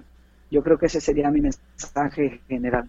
Perdona, perdónate y, créete que, es, que eres capaz de volver a empezar. Volver a empezar sin, sin arrastrar lastres, sin arrastrar cosas. Perdónate y vamos, vamos de nuevo, ¿no? Vamos de nuevo. Excelente mensaje, profe. Eh, bueno, va otra pregunta. Eh, ¿Cuál es la mejor inversión o de las mejores que ha hecho en su vida? Puede ser de tiempo, educación, dinero. Algo que usted diga, pues invertí en esto y es lo mejor que he hecho. Viajar, maestro. Yo, este, el, primer viaje que, los primeros viajes que hice, que le comentaba a Corea y a Sudamérica, Chile y Argentina particularmente, bueno, yo todavía creo que por ahí tuve que, este, todavía traía arrastrando una deuda de una tarjeta de crédito del primer viaje que hice a Argentina en el, en el, en el 2005, imagínense. Este, y, y, no me arrepiento, o sea, viajar pagando, viajar estos últimos años, bueno, tengo muchos años que no pago los viajes, pero viajar sin que te paguen, viajar, viajar, conocer el mundo, conocer a gente extraordinaria, conocerlo a usted, conocer a todos los maestros de taekwondo que he conocido. He, trabajado en lugares que nunca jamás eh, eh, me imaginé que, que estaría, maestro. O sea, he estado en 61 ciudades del mundo donde yo nunca, es, más, a veces estoy ahí, amanece y ves, eh, ves el mar muerto y dices, Dios, y si yo no regreso a, ver a mi familia, ¿qué hago aquí? no eh, Es algo, son sensaciones que jamás nadie te las va a quitar. O sea, te vas a morir con esa experiencia y te la vas a llevar para siempre. Y relacionado con eso, profe, ¿qué lugares favoritos en el mundo tiene o que le han gustado más? Uy, Dios, todos, todos me han encantado. Desde, desde, bueno, le puedo decir que primero yo decía, yo quiero ir a vivir, a vivir a una ciudad que se llama Cuenca, en Ecuador. Es una ciudad bonita, parece como europea, muy bonita en Ecuador, y yo quería vivir ahí. Después conocí este, Galicia en España y dije, yo quiero vivir aquí porque está hermoso. Conocí Luxemburgo, una ciudad pequeñita en Luxemburgo, no, o sea, todos los lugares que he conocido han sido maravillosos. Me invitaron ya a vivir a, algunas partes a trabajar y, por nada y me voy porque son lugares maravillosos. Yo creo que en ese, en ese lado, en ese contexto, sería muy difícil decir cuál ha sido el mejor lugar para donde que ya más me ha gustado, ¿no? he estado en lugares todos alocados como Las Vegas, este, como lugares este, totalmente místicos como el Cusco en Perú, como eh, lugares, eh, el, Camino de los Dioses que está ahí en, también en, el lugar, en este lado de Cusco, cerca de Machu Picchu, o sea, lugares que en Bolivia me hicieron una bendición en un momento de, la, celebración de la Pachamama, digo, no, no, no, no hay forma de describir un lugar favorito. Muy bien, ¿y, San Luis qué le parece? Bueno, pues mire, 20 años en San Luis Potosí, o sea, creo que este fue el lugar de, eh, el lugar donde mis hijos quisieron quedarse, mi esposa también, y pues aquí nos quedamos, a pesar de muchas vicisitudes y situaciones que, casi me han obligado a salir de aquí, aquí sigo feliz, feliz de, seguir trabajando en esta parte de, en esta parte de México. Tiene su encanto esa parte de la aridez y el desierto, ¿no? Sí, claro, tiene, pues no llueve tanto, yo soy de Puebla, este, en la ciudad de Puebla eh, parece que, que, llueve medio año y medio año no. Eh, Luis Potosí llueve en unas semanas y ya no vuelve a llover. Entonces nos deja, nos permite trabajar muy bien y vivir de una manera muy tranquila. Me encanta el calor, igual a mi mujer les, nos encanta el calor y preferimos el calor que el frío. Y frío hace muy poco aquí. Es un clima bastante agradable para vivir. Muy bien, profe. Eh, otra pregunta. ¿Tiene algún hábito inusual, algo que no haga la mayoría de la gente, pero que usted piense que lo hace diferente o que lo lleva a ser lo que es? Eh, no, yo creo que no. Eh, algo, algo que no hace la gente, eh, por ejemplo, yo puedo hoy irme al mercado de, de, frutas y irme en unas chanclas a, a, comprar las frutas, como puedo estar en el mejor mall del mundo haciendo unas compras, puedo andar descalzo en un lugar, como puedo eh, usar los tenis eh, que siempre quise comprarme, no sé, esa parte a mí me da igual, eh, yo puedo llenarme de grasa, de tierra, de lodo, como puedo estar conviviendo respetuosamente con, con personalidades. La verdad a mí esa parte no me da pena, sé de dónde vengo, estoy orgulloso de mis raíces, mi madrecita linda todavía vive y la visito en Tehuacán y voy con ella al mercado, la invito a comer, me invita a comer en el mercado, en pues, o sea, yo soy es, esa persona que siempre he querido ser y, no es que no lo haga la demás gente, pero pudiera ser algo característico de Que, muy bien. Eh, otra pregunta, en los últimos cinco años, ¿ha adquirido una nueva habilidad, un hábito, un comportamiento que lo ha llevado a mejorar en su vida? Eh, sí, yo creo que sí. El respeto. El respeto. Nunca he perdido la esencia de respetar a la gente pero estos últimos años he aprendido a, respetar en todos los sentidos, la, en todo lo que encierra la palabra respeto. Respetar a un niño, respetar a un niño en ese sentido. Eh, si el niño está, por ejemplo, le pongo un ejemplo, si un niño está haciendo un berrinche, eh, antes yo decía, este, eh, convivo con niños todo el tiempo, tengo muchos años conviviendo con los niños, pero no, no tolero mucho los berrinches, que un niño le pegue a la mamá, esas cosas, que esos, esos, esos detalles yo aprendí a respetar, porque yo no sé lo que hay detrás de, yo no sé lo que hay detrás de alguien que, que en un momento perdió los estribos y pegó de gritos, no sé lo que hay detrás de alguien que está triste y está llorando, respetar, respetar el espacio de una persona, respetar el momento y el llanto de un niño, respetar que alguien me ofenda, que alguien me, que, porque me he enfrentado a que alguien me grita, me ofenda en la calle, en el tráfico, que me dice una mala palabra, respetar, respetar, porque yo no sé lo que hay detrás del momento que lo llevó a ese, ese lugar. Eso he aprendido los últimos años y creo que, puedo estar, eh, puedo morir tranquilamente diciendo estos últimos años he vivido de manera más plena bajo ese concepto. De acuerdo. Y bueno, es interesante, ¿no? Que pues siempre siempre tenemos oportunidad de aprender algo nuevo y de cambiar, ¿no? Algunos comportamientos que tuviéramos. Así es, así es, y hay, que, y hay que tenerlo claro. ¿Qué mensaje le daría a un estudiante de preparatoria o recién salido de universidad sobre cómo es el mundo real, el mundo afuera del trabajo? Uf, eh, yo considero que el,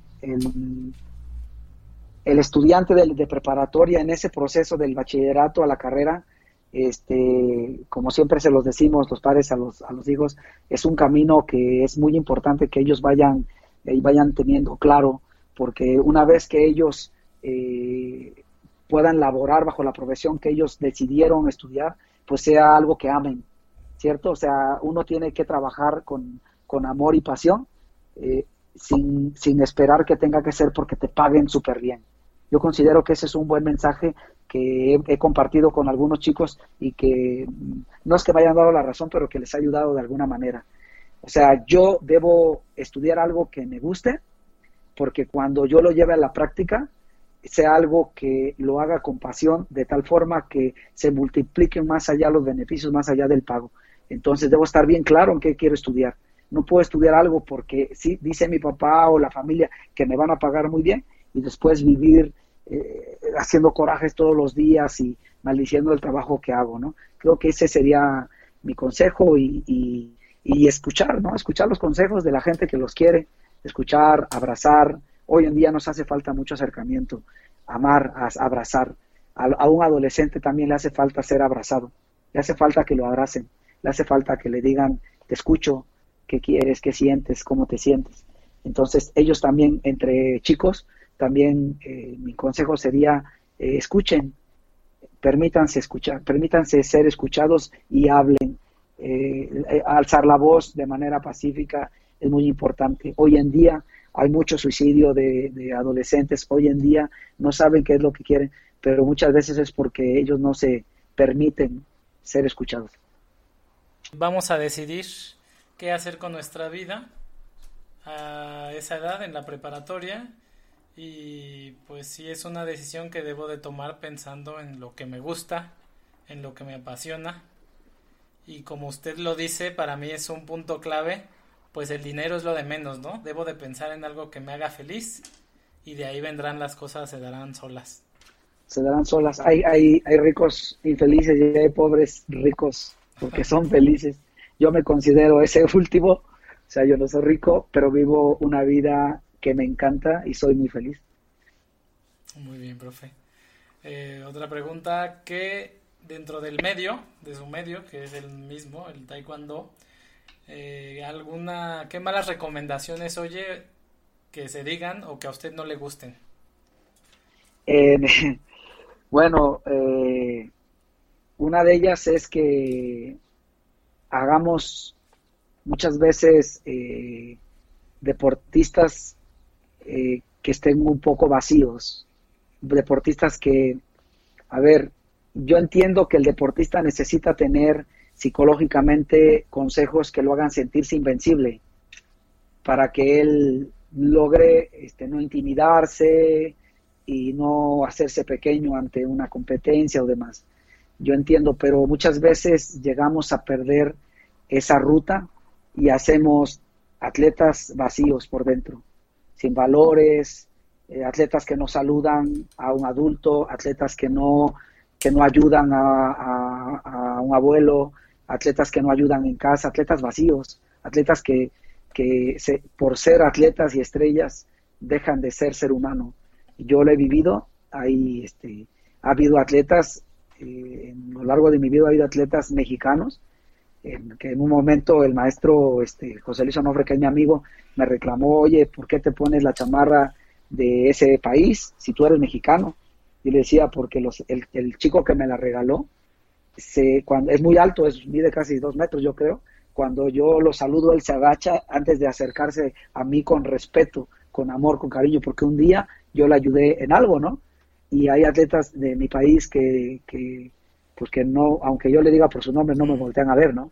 Entonces, eh, atletas, o sea, ese yo creo que sería algo que yo, que a mí me hace sentir triste, me da tristeza, no coraje, porque yo no soy quien para reclamarlo, pero sí me entristece mucho.